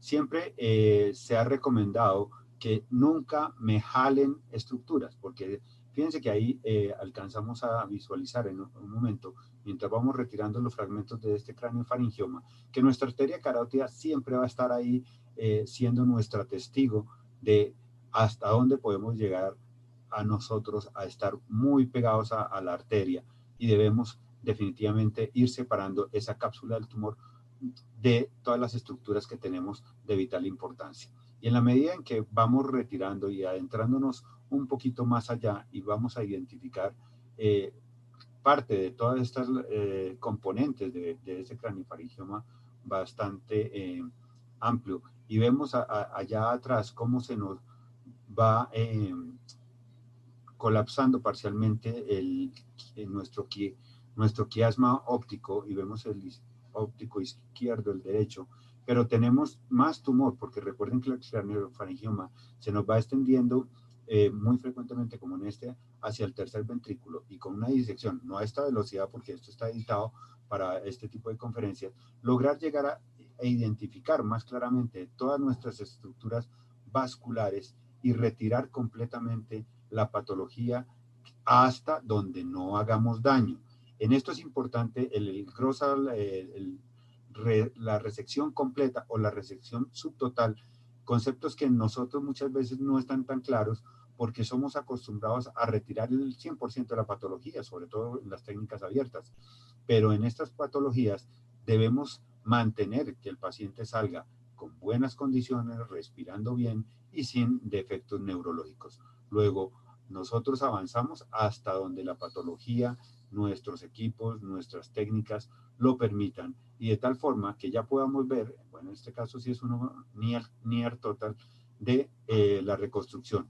Vamos viendo si nuestro colgajo sí va a dar el espacio suficiente para el defecto que hemos hecho y de acuerdo a la multicapa que le vayamos haciendo al, al tamaño del defecto que tengamos, decidimos cómo vamos a, nosotros a contener estas fístulas de alto flujo, en este caso con dura sintética, con hemostáticos, y ya teniendo mi, colgajo presto eh, sobre hueso, lo podemos fijar con sellantes de fibrina eh, o con mm, diferentes materiales hemostáticos. Con eso lo que pretendemos nosotros, este es la imagen preoperatoria y este es un posoperatorio de ese craniofaringioma que acabamos de ver. Definitivamente, un TAC a los cuatro o seis meses, vemos el colgajo perfectamente integrado, el espacio de nuestra septectomía posterior amplio y la patología definitivamente ya no hay. Definitivamente, y como conclusiones, vemos que a quién hay que seguir en esto. Hay que seguir a los grandes líderes de opinión, aquellos que tienen grandes eh, experiencias casuísticas gigantescas para nosotros poder seguir avanzando en nuestra cirugía endoscópica. Entonces, a ese es al que debemos seguir. Recuerden, quiero dejar aquí al puro final, nuestros colgajos, eso es una, uno de nuestros roles principales. Tener que cubrir con tejido propio es algo ideal. Lo debemos hacer, lo debemos preparar y pensar desde el principio, porque nosotros queremos tener resecciones lo más completas posibles con narices que sean funcionales. Doy crédito aquí a varios de mis neurocirujanos porque de acuerdo a la clínica en donde trabajo, pues ya hemos reentrenado neurocirujanos. Pero me gustan estos craniofaringiomas del doctor Gene Anderson también, de una de sus publicaciones, en donde nos damos cuenta que definitivamente sí se puede hacer mucha patología a cargo de los otorrinos. Y este webinar, esta foto se la pedí al doctor Aldo Stam la semana pasada, porque dentro de nuestros grandes líderes latinoamericanos, Aldo nos muestra sus excelentes resultados en todas sus magistrales exposiciones y siempre sé que es uno de los líderes, como la foto del avión que decía que debemos seguir. Y pensemos que nuestros posoperatorios deben ser lo más completos posibles y que debemos dejar estructuras que funcionen, que el paciente sienta que puede realmente seguir utilizando eh, su, su nariz para lo que realmente fue creada. Que veamos posoperatorios bonitos, que podamos ver que ese paciente hormonalmente está eh, muy bien, la patología se resecó, pero que realmente funcione. Y tener nosotros la oportunidad de saber que después de retirar grandes patologías tenemos muy buenos resultados. En la medida en que conozcamos claramente la anatomía, sepamos los límites de tumor, sepamos hasta dónde debemos hacer la, la resección de esto y de tener un muy buen equipo otorrino neurocirujano, sabemos que con un adecuado instrumental y pensando siempre en la reconstrucción y teniendo los elementos disponibles, es como llegamos a tener algo realmente de éxito. Necesitamos ser muy bien entrenados, tener un buen soporte hospitalario, seleccionar bien nuestros pacientes y motivarnos porque podemos ir empujando los límites para ser mejores. Con eso espero que no me haya tardado mucho y haya cumplido con los requisitos de todos los presentadores. Muchas gracias. Muchas gracias Ricardo por, por tan extraordinaria presentación y, y, bueno, es hacia donde va eh, la cirugía de los senos paranasales, los que hacemos endoscopía, eh, ahora trabajando en equipo con, con eh, los neurocirujanos. Vamos a dejar eh, comentarios para el final y vamos a regresar con el doctor Fabio, que lo traicionó la tecnología este, eh, justo y, eh, al momento de iniciar la conferencia, eh, con el tema de complicaciones quirúrgicas que cuando yo peleo mucho de que los equipos de las torres de endoscopía y las cámaras de alta definición las usemos nosotros en lugar de otras especialidades, es porque las complicaciones potenciales en cirugía de senos paranasales son complicaciones mucho más serias que una complicación de una laparoscopía o una complicación de una artroscopía. Entonces, el, el, utilizar equipos de alta resolución, tener instrumental adecuado es fundamental, además del entrenamiento quirúrgico. Entonces, damos paso a la conferencia del doctor Fabio. Eh, gracias por acompañarnos, Fabio. Muchas gracias, doctor Carlos, por una vez más con, estar con nosotros. Eh, ¿Me escuchan bien? ¿Mi pantalla está ok? ¿Todo bien? Sí, sí, lamento molestarte por mis problemas de, de conexión. Vamos uh, a seguir. Buenas tardes a todos. Estamos uh, compitiendo con el lanzamiento del cohete espacial NASA, así que estoy muy contento que todos están acá. Uh, prefieren nosotros a que el, el cohete. Eh, estamos más tranquilos aquí en São Paulo con un poquito de aplanamiento de la curva. Eh, han fundado eh, tristemente una imagen más triste en, en, otras partes del país, pero seguimos luchando. Hoy vamos a hablar sobre complicaciones quirúrgicas, eh, lo que debemos hacer y lo que no debemos hacer en cirugía y cuando las suceden, qué es lo más recomendable hacer. Um, vamos, aquí, solo Uh, nuestros agradecimientos al doctor César Bustamante, al doctor Carlos, Ricardo Silva, que nos conocemos en, en Lima en 2018. Uh, eh, vamos a hablar sobre, cuando se habla en complicaciones quirúrgicas, tenemos las complicaciones menores como sinequia, enfisema orbitario, dolor dental, hipoestesia, exacerbación de asma, epífora, hipo o anosmia. Ah, y las complicaciones mayores también, que son felizmente muy, muy raras, como muerte, sangrado intracraniano, trauma, trauma cerebral directo, pérdida de visión parcial o completa, diplopia, meningitis, hemorragia intensa, hematoma orbitario y fístula de líquido cefalorraquídeo. Se puedo hablar de una que, uh, que, que, uh, que vemos los, los, días de hoy, es el fístula de líquido cefalorraquídeo. Las demás, un poco de hemorragia intensa, son felizmente muy, muy raras. Pero uh, en los años 80 todo cuando se empieza una técnica nueva, hay más complicaciones. Entonces, son complicaciones que se pueden eh, suceder. Eh, tenemos que tener eh, eh en, en, en, nuestra cabeza, en nuestro pensamiento de evitarlas, eh, saber que las existen, pero son muy, muy raras. Y para hacer esto tenemos que hacer lo que estamos haciendo acá, eh, con charlas, con estudios, uh, reconocer la anatomía, uh, reconocer los, uh, los cambios en, la tomografía. Esto es lo más importante eh, y con eso se puede evitar estas complicaciones mayores. Algunos da datos de nuestro departamento. por ejemplo, cuando yo era un poquito más joven, en 2001, la verdad, el residente de primer año, eh, en, acá abajo, en nuestro departamento teníamos con todas las complicaciones mayores y menores una tasa de 2,27%, eh, que son pocas, ¿no? Uh, esto a casi 20 años atrás. Ahora tenemos uh, que nuestras tasas están más bajas uh, y, y, hay una, un predominio, una prevalencia muy mayor de complicaciones menores. Um, entonces, hablando del, del, conocimiento anatómico, tenemos que identificar claramente dónde está la lámina papirácea, sí, por la endoscopía, en la cirugía y también eh, con, con, el preparo preoperatorio, reconociendo estas estructuras en la tomografía. Uh, identificar dónde está el conducto lacro, uh, lacrimonasal, lámina cribosa, arteria ichimodal anterior, nervio óptico, y carótida interna. Y cuando se hablan de nervio óptico y carótida interna, no se puede eh, creer que están solo en eh, seno espinal. En algunas, algunas veces pueden estar muy cerca en eh, el timoides posterior. Entonces, hablando de complicaciones menores, tenemos la primera, la sinequia entre tabique y cornete inferior. Esta es una sinequia que se puede evitar o se puede tratarla con, con uh, uh, apósitos postoperatorios.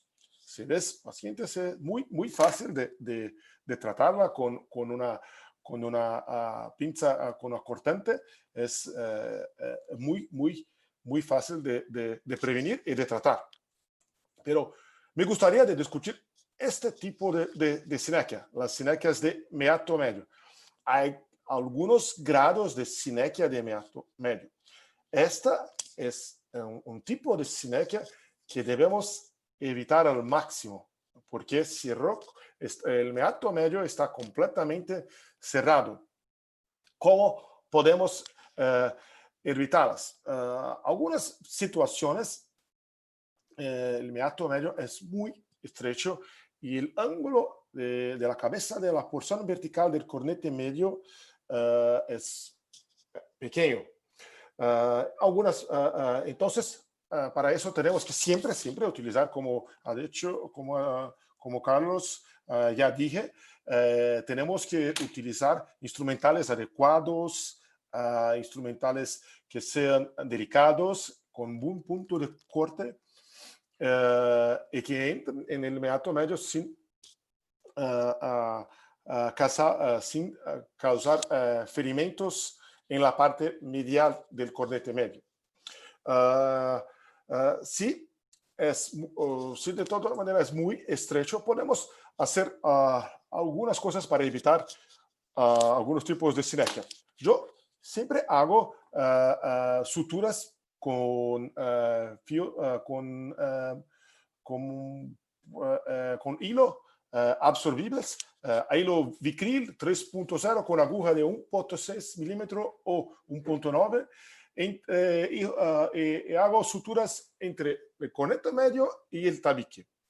Um, algunas veces cuando el conecte medio está paradoxal, como ha dicho el doctor Carlos, y, y, y muy degenerado, se puede eh, sacar una parte de, del cornete medio, se puede hacer una turbinoplastia ah, parcial del, del, del, cornete medio. Eh, yo dejo siempre esta, sacar el cornete medio, siempre como la última uh, opción.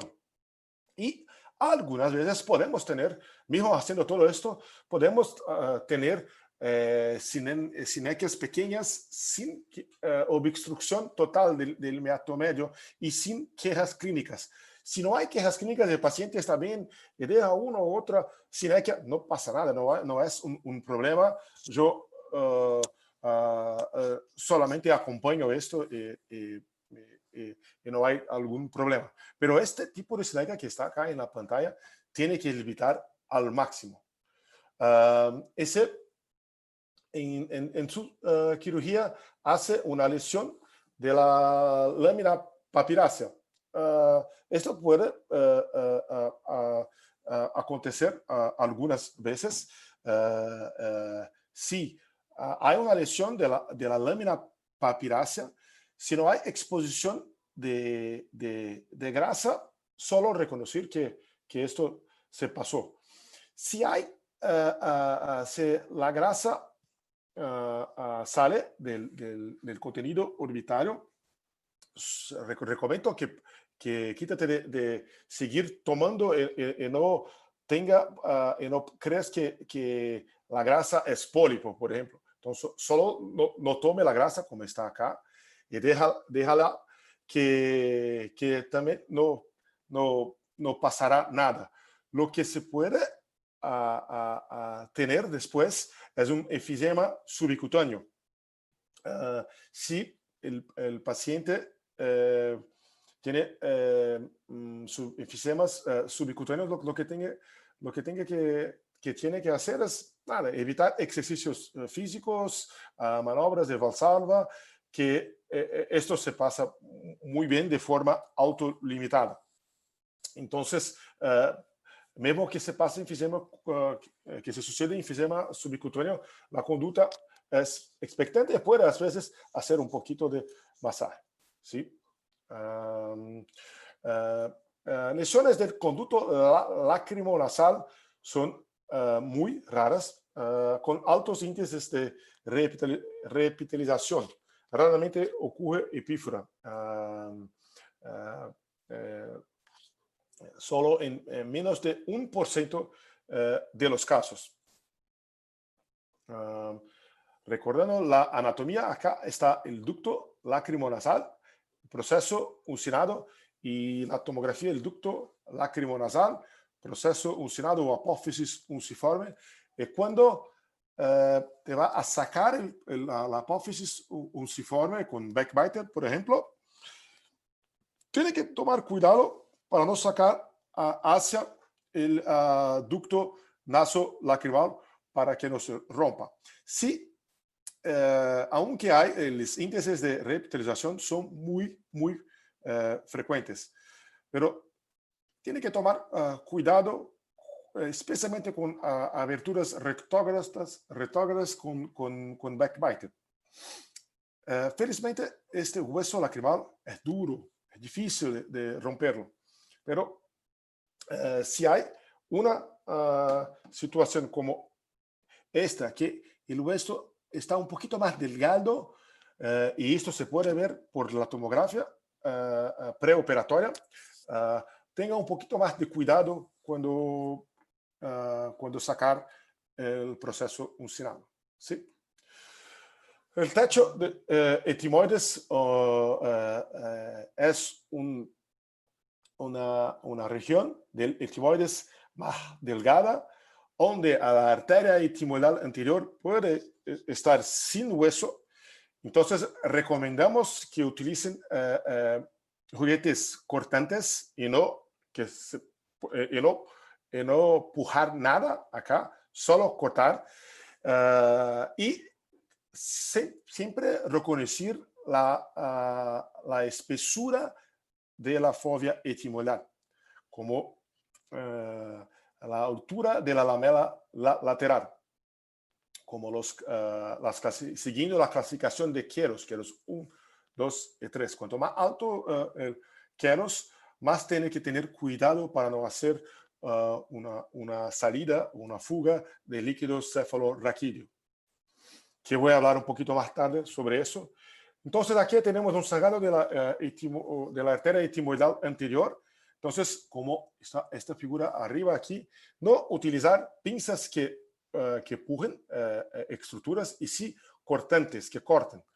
Y para si, que si hay un sangrado de la etimoidal anterior, se utiliza pin- cortantes, el, eh, el sangra, el, el, eh, lo sangrado se queda eh, adentro de la nariz y no dentro de la órbita, que es lo peor que se puede suceder, eh, con un riesgo muy alto de, de hemorragia o hematoma orbitario. Entonces se hace con un bipolar o las veces con un algodón, con, con vasoconstricción, ya se puede quitar el, el sangra- el- el sangrado eh, eh, eh, y muchas veces es lo que, lo que es necesario hacer.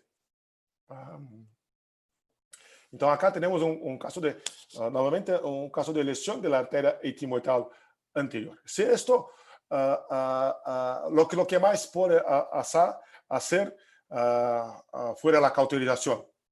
Si hay un sangrado muy imp- im- importante, siempre hay un riesgo de haber una hemorragia orbitaria. Recomendamos entonces que haga la decompresión de la lámina papilácea.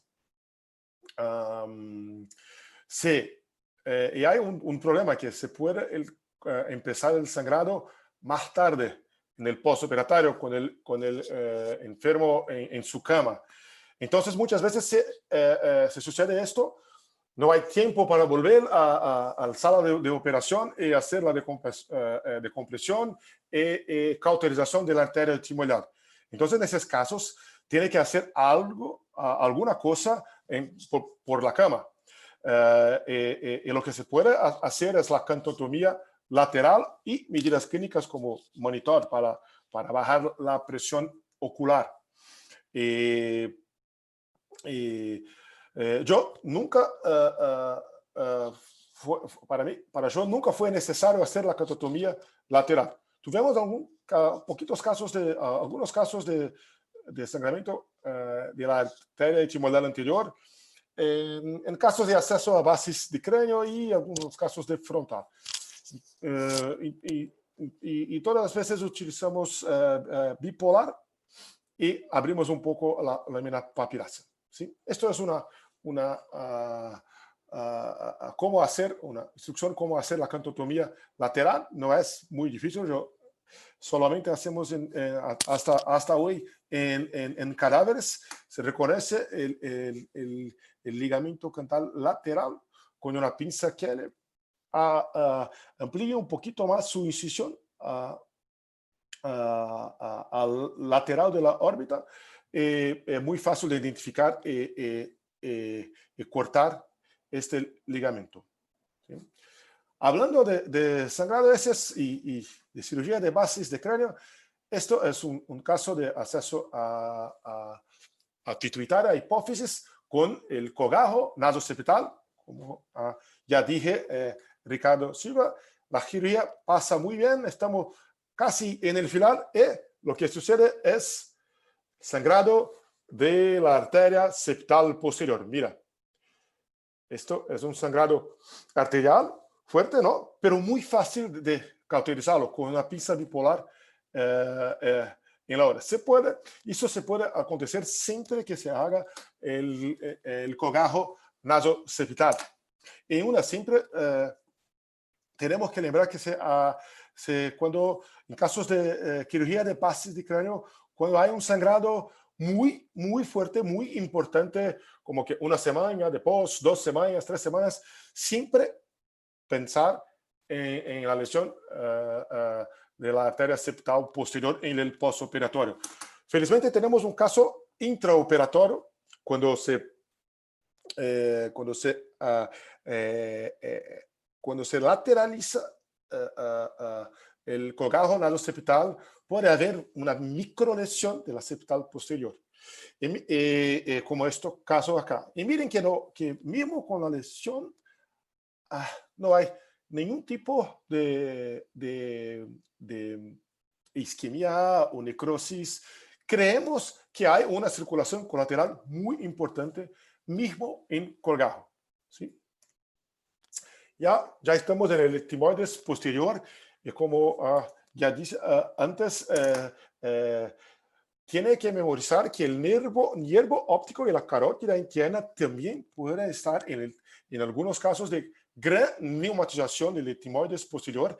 Eh, el nervo y la, y la, arteria pueden estar en el timoides posterior. Y en, algún caso, y en algunos casos también con licencia del canal óseo, casi con una, una publicación que tenemos de Stemberger, uh, con 25% de la carótida interna y 6% del nervo óptico.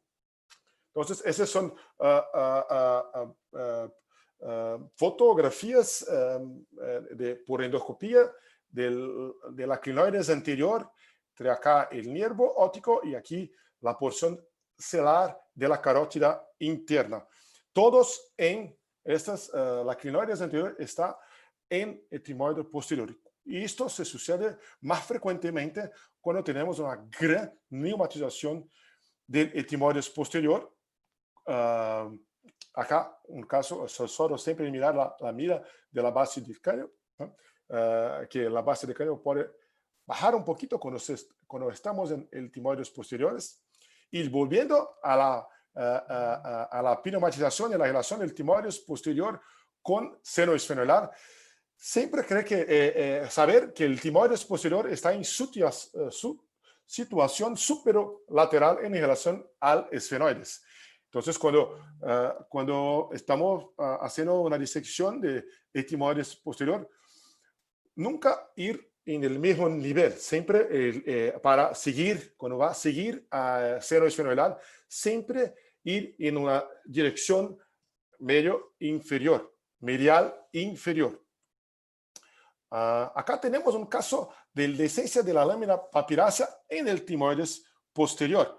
Este paciente nunca uh, uh, fue, él tuvo una, una, cirugía de septo una perforación, pero sin ninguna cirugía de timoides posterior. Y, eh, esto se puede suceder es de forma espontánea. Y esto, eh, eh, esto porque es importante que tendramos una percepción muy eh, eh, eh, perfeccionista o muy detallada, con muchos detalles de la tomografía preoperatoria. Tenemos que, que estudiarla muy bien antes de hacer cirugía. Entonces, este, se está acá en el timoides anterior, posterior, y, nosotros con este, este cambio de tomografía antes de la cirugía se puede adentrar en, en la órbita.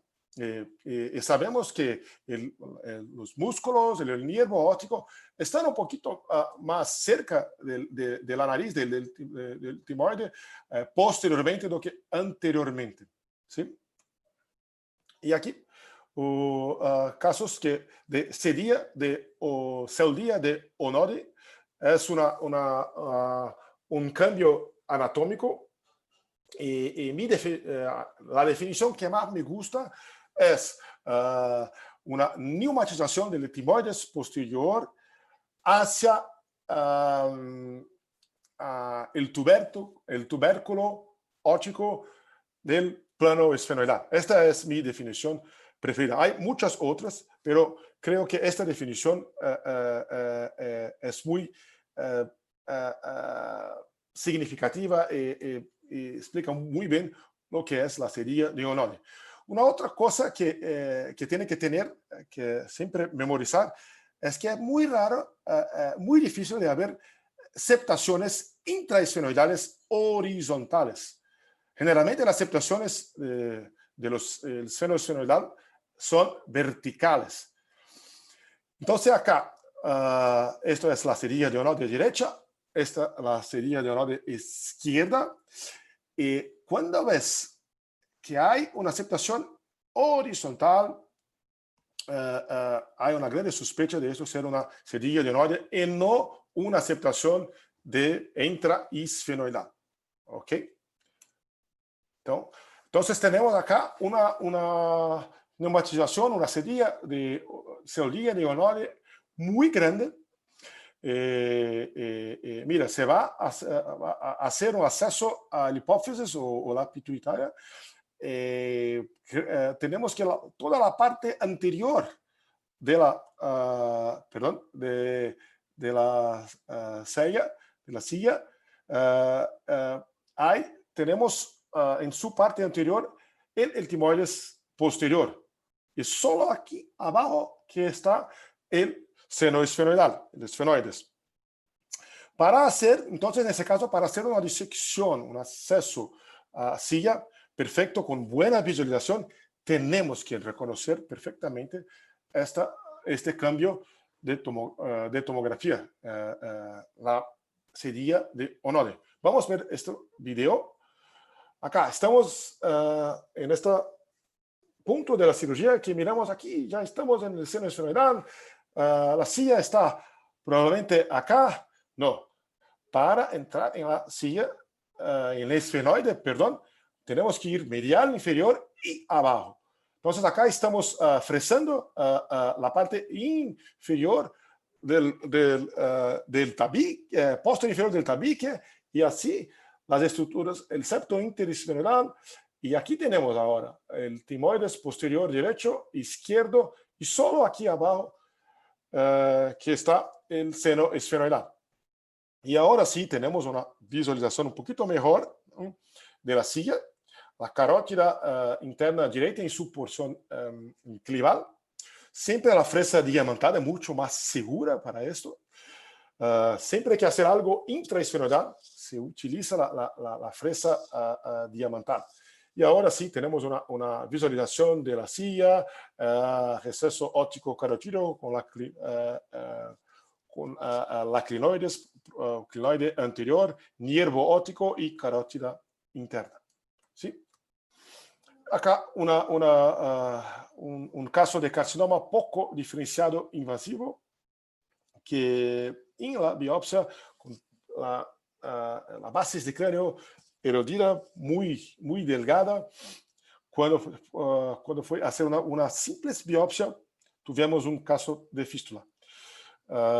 y si hay, hablando ahora de lesiones, lesiones orbitales, si hay una lesión de recto medial, Uh, Uh, estas son muy raras y también no tenemos ninguna complicación como esta. Pero si uh, hay uh, una lesión eh, en el acto operatorio o va a percibir después, tiene que hacer la sutura del recto medial con laringológico o con oftalmólogo. y cuando hay una lesión de nervo óptico, hay una lesión vasculonervosa, se puede prescribir corticoide, esto es controversial, eh, eh, si hay mucho hueso comprimiendo el, eh, el, el canal óptico, se puede hacer una descompresión. Acá, no, uh, de, uh, nuevamente, son complicaciones muy raras que, que se reconocen las estructuras en la tomografía, en, en su cirugía. Es muy difícil que, se, que eso se pase.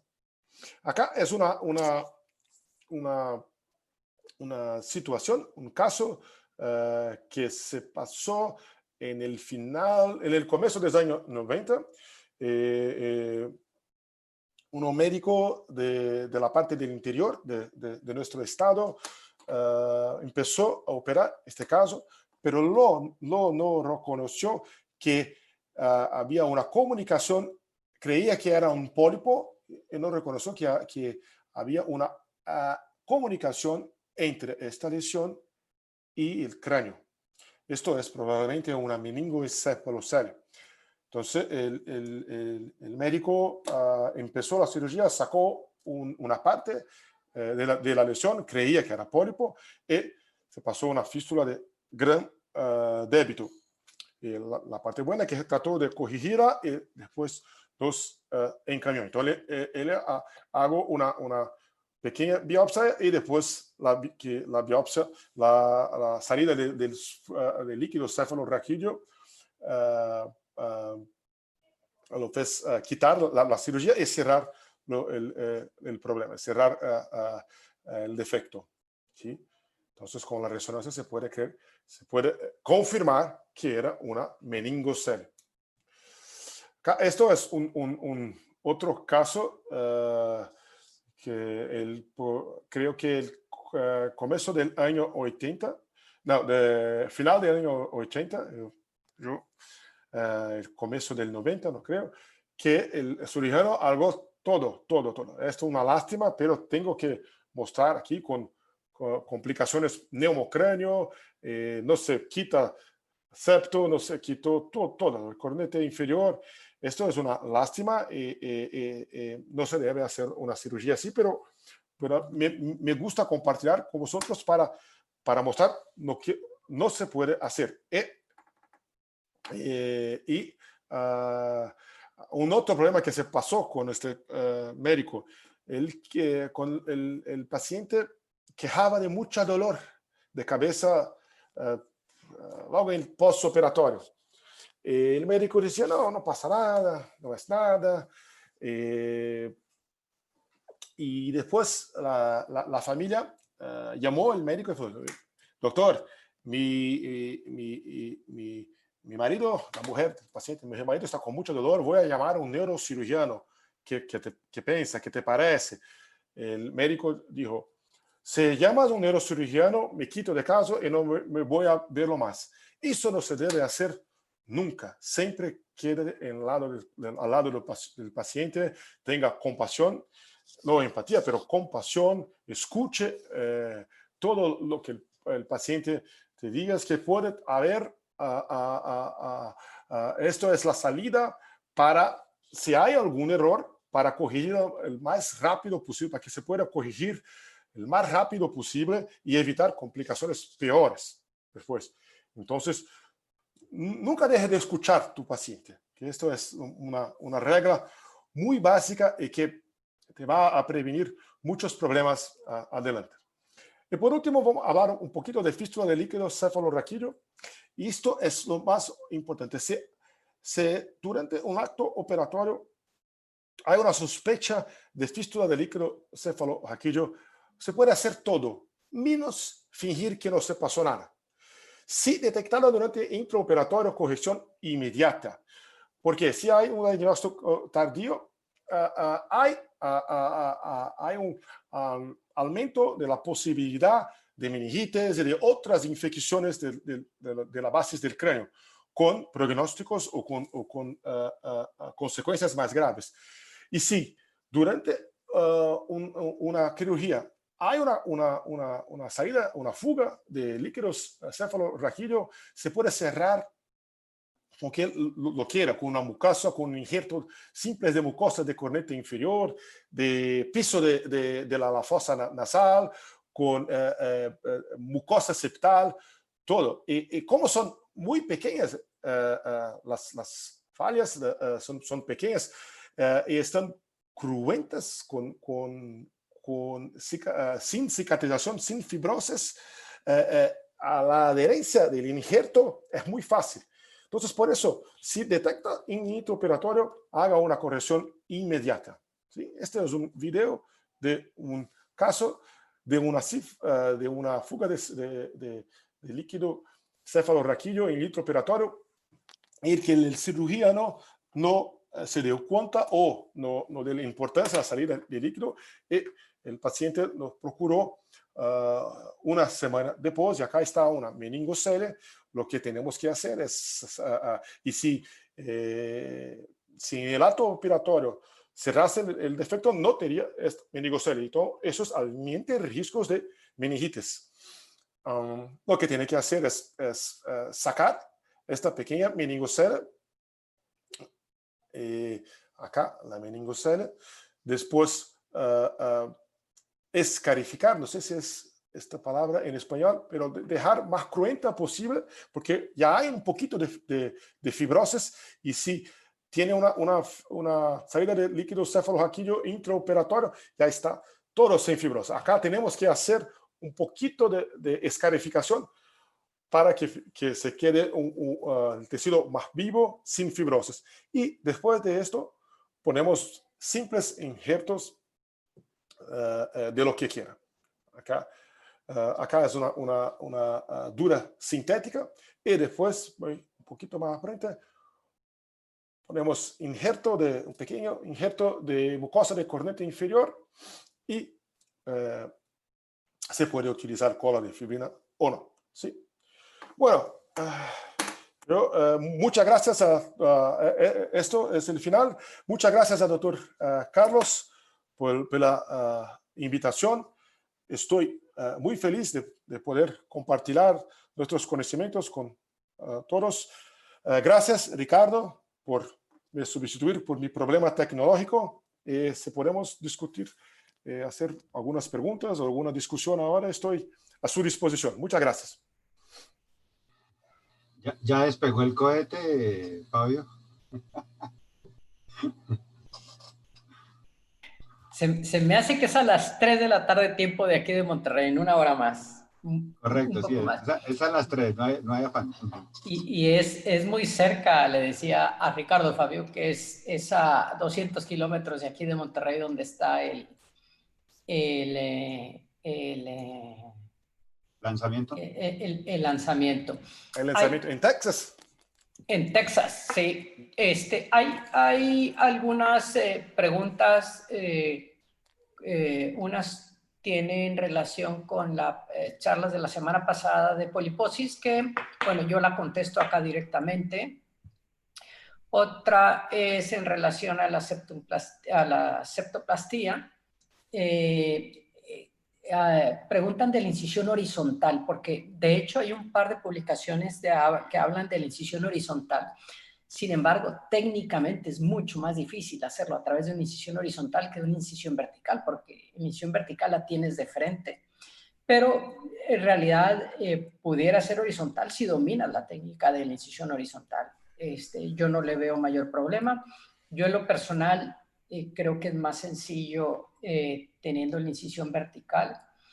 Este, quisiera hacer un par de comentarios en, en relación a las a las charlas de ustedes. Eh, eh, creo que en buena medida las, la prevención de complicaciones eh, menores tiene mucho que ver con las curaciones postoperatorias.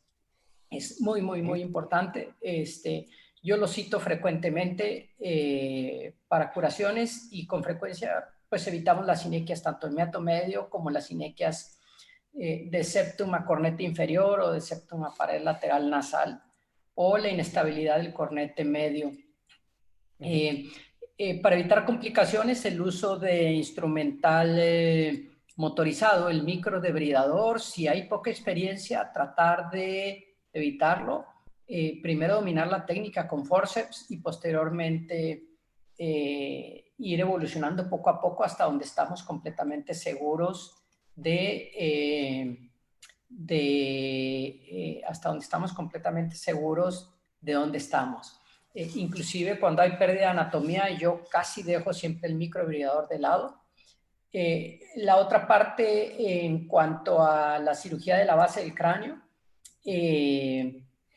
el, el, el colgajo septal vino a cambiar por completo la evolución postoperatoria de, de estos pacientes y creo que es muy importante, ¿verdad? Dominar la técnica del, del colgajo, conocer la anatomía eh, de todas las, referencias anatómicas o de las estructuras anatómicas que están relacionadas con eh, el, piso medio de la base del cráneo es, es fundamental para evitar, evitar las complicaciones. Entonces, eh, yo quisiera que muchas de las preguntas, déjame ver si hay alguna específicamente hacia alguno de los... ¿Puedo hacer ahí un par de comentarios? A ver, Ricardo, claro, sí. Antes, de Fabio. Sí, claro. Entonces, con, respecto a la septoplastia endoscópica y la horizontal, también tengo la misma experiencia tuya, es mucho más sencillo vía, vía vertical. Y para evitar el, el, el, desgarro que se puede hacer por lo adelgazado de la mucosa en el eh, filo de esos espolones especialmente, la idea es hacerla un poquito antes, de tal forma que tengas la mucosa un poco más gruesa. Y con ese poquito de grosor es más fácil levantar el colgado. Un claro. tip sencillo para, para principiantes. Por eso es que cuando les mostraba que cuando hacemos los colgajos estos, esos no se desgarran fácilmente si uno hace la incisión anterior. En cambio, uh -huh. cuando está frente a esos espolocitos, tiene esa ma mayor dificultad.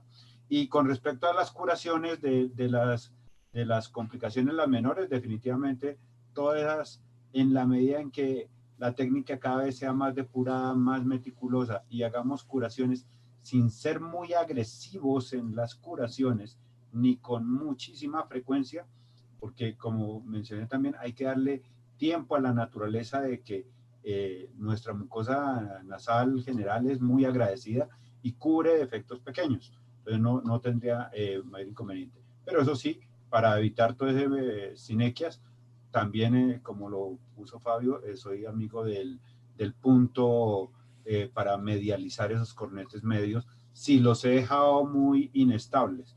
Porque hay uno que otra patología que con cornete medio no tan inestable se, se puede mantener.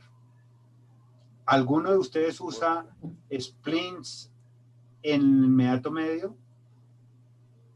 O, o eh, yo, no, yo, no, yo no utilizo. Tapones en inmediato medio para dar más espacio, alguna de esas cosas.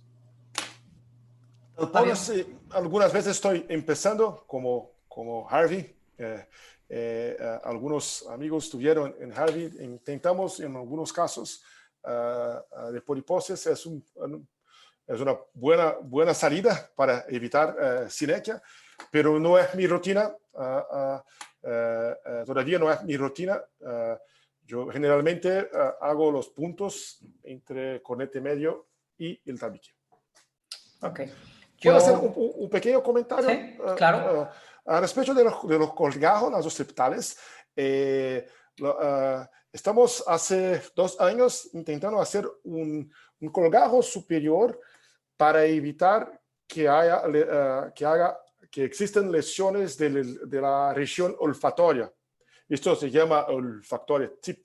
Entonces, hacemos una, una, una, un, un, una incisión uh, anterior al el cornete superior poco más anterior uh, al conete superior uh, vertical, eh, abrimos el, el, uh, un, un, flap bilateral para prevenir lesiones del epitelio olfatorio. Y después cuando, se, cuando al final de la cirugía ponemos de, de vuelta y, y hay un, un, en el postoperatorio tenemos mismo tenemos un mes y que, que eh, hay posmilla, pero la mayor parte de los casos eh, vuelve, mismo con, con, flat, eh, con, con colgajo nasociptal. Sí. Oye, una, una, pregunta, ¿no? Este, para Ricardo y Fabio. ¿En qué porcentaje utilizan ustedes el neuronavegador? Sobre todo patología tumoral, patología donde se pierde la, algo de relación anatómica, pero eh, en la actualidad, sobre todo en la región celular, obviamente, ¿En qué, en qué este porcentaje lo utilizan? Yo creo que en mis manos se ha venido incrementando en la medida en que eh, los hospitales ya lo tienen de base en las salas de cirugía. Antiguamente se hacía como un alquiler y llegaban las empresas y lo colocaban. Hoy en día se incrementó el porcentaje. Actualmente casi que puedo estar diciendo que en patología celar estoy usándolo por encima del 95%. Ese 5% que no lo estaría utilizando sería algún, en algunos detalles de pronto de cirugía tumoral eh, revisional pequeña. Es decir, eh, se corrió el colgajo y voy a reposicionarlo. Eh, para detallitos así muy sutiles no lo utilizaría, pero ya en este momento por seguridad legal del cirujano, porque los pacientes ya saben que existe, uh -huh. ¿sí? Y por academia, porque estoy en un hospital universitario, son las otras indicaciones por las cuales se está utilizando un poco más. Porque si nos fuésemos a quitar esos dos factores de estar trabajando de pronto en clínica privada con pacientes no tan complicados, pues las indicaciones de navegación se disminuyen muchísimo. Y los costos, por supuesto, se disminuyen. Entonces, cada vez es más económico tener más instrumental navegable eh, y, eso da para que se incremente eh, la proporción del uso del mismo. Fabio. Sí, muy, muy buena pregunta aquí. Eh, tenemos una realidad que, que, los costos son muy altos, tenemos muchas tajas en, en, Brasil y los uh, convenios uh, de seguridad muchas veces no cubren. Entonces los pacientes saben, uh, piden siempre, intentamos utilizar siempre, pero me gustaría hablar de las indicaciones que creo que, que, que es muy importante utilizarlos. en, cambios óseos, cuando, hay, cuando la, la silla está muy, muy pequeña en niños, con, uh, como se va a operar un Cushing. Un, un, operamos eh, año pasado un Cushing en una niña de nueve años y era una reoperación. Entonces, hueso muy duro por todo lado, eh, muy, muy cercas. Ahí creo que es una indicación formal de, de, navegador. Cuando hay hueso mucha fibrosis ósea. si yo puedo, utilizo siempre, pero tenemos estos problemas de, costos. Y una, una última mensaje, creo que no se debe confiar exactamente en el, navegador. La, primera confianza que tiene que tener es en su conocimiento anatómico, porque puede haber uh, cambios de, de, de, sinal, pequeños cambios, o uh, cuando operas un tumor muy grande, uh, puede haber un brain shift, las estructuras se cambian de, de lugar un poquito. Entonces tenga en, en mente tus reparos anatómicos siempre, que son muy más importantes que el navegador. Pero se puede utilizar por motivos legales, utilizaré en 100% de los casos, pero no es mi realidad. Uso, utilizo uh, pocas veces cuando el, uh, uh, el, paciente puede pagar por esto o cuando hay una seguridad muy buena que cubra todos los, los costos. Gracias por la pregunta. Bueno, eh, el, así Ricardo. Ricardo. El mejor navegador, lo ha dicho Fabio, es el conocimiento, el entrenamiento y sí. saber dónde estoy. Buenas imágenes preoperatorias, anatomía, experiencia. Gracias, Ricardo. Yo quisiera eh, terminar. Hay, hay varias preguntas, algunas eh, quisiera que eh, posteriormente a través de FESORMEX nos van llegando y, y podemos ir contestándolas.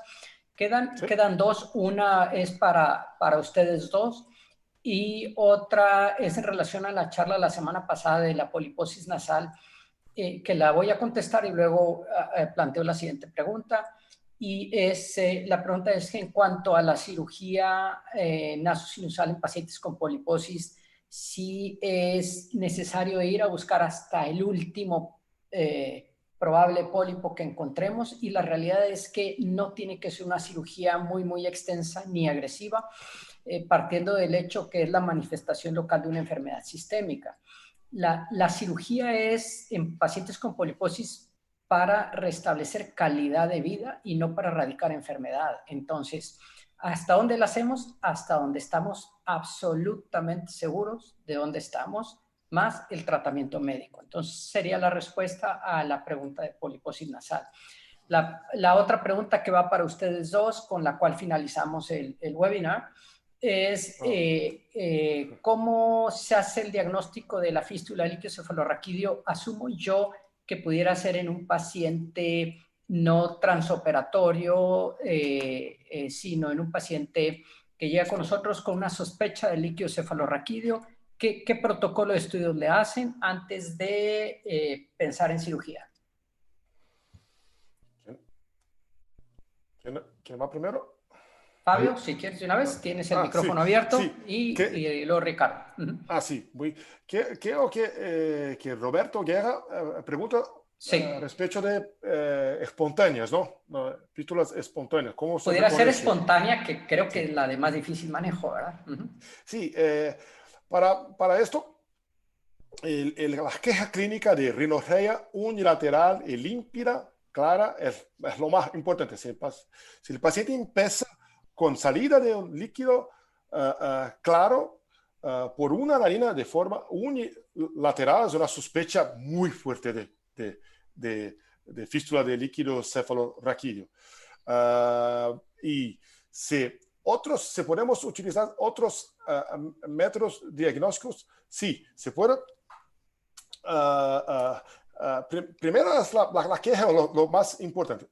Después, eh, eh, se puede pedir al paciente poner eh, líquido en, un, en, un- en una, en una copa, no sé en español el nombre, eh, y testar, eh, a ver si hay glucosas, si hay... eh, eh, eh, um, eh, eh, Ay, le olvidé el nombre en español, perdón. Ah, ah, si hay m- m- marcadores para el eh, el líquido cefalorraquídeo. Eh, y, y- y- y se puede también hacer ah, exámenes eh, de topografía con una tomografía para ver si hay algún defecto en, el, eh, ah, ah, en, el, en la base de, de cráneo.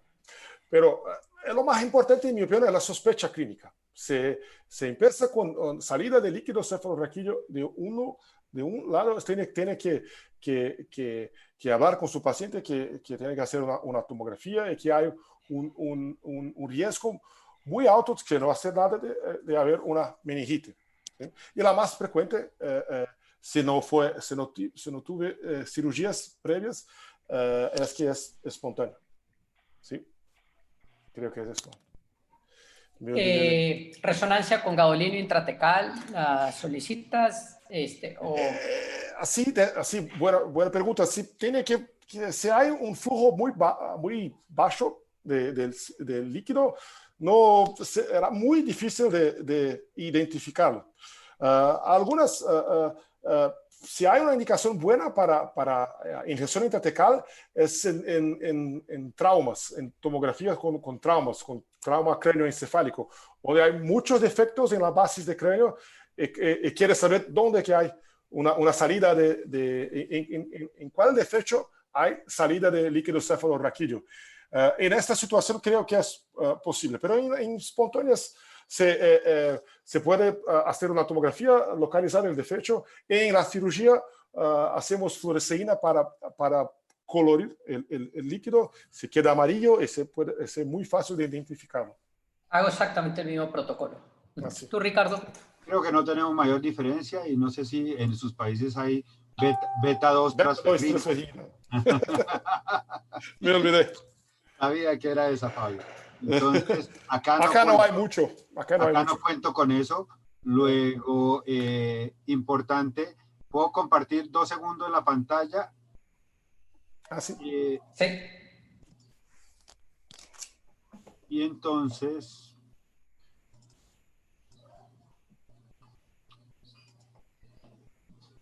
para, para el doctor Guerra, ve, mi- que mire esto. Esto es, esto no es rinitis. ¿Listo? La rinitis no nos da unilateral y así de transparente, clásica, en paciente obesa, gordita, cuellicorta, ¿listo? Muy probablemente esas son las, las eh, fístulas del, del orden espontáneo, que la imagenología que mencionaron, estoy completamente de acuerdo con lo que dijeron.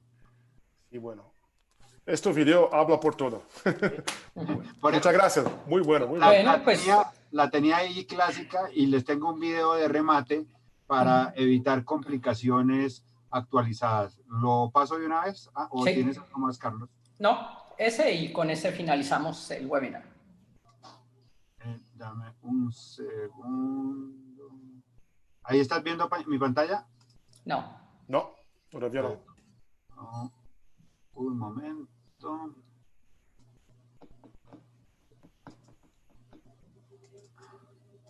Porque si hablamos de, ahora sí, ¿Sí? Sí, ya está. si hablamos de complicaciones, en épocas COVID, la idea es que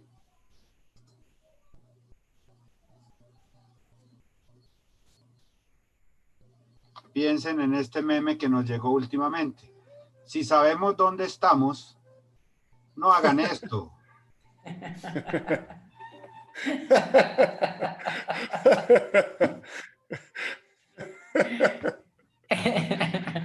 claro.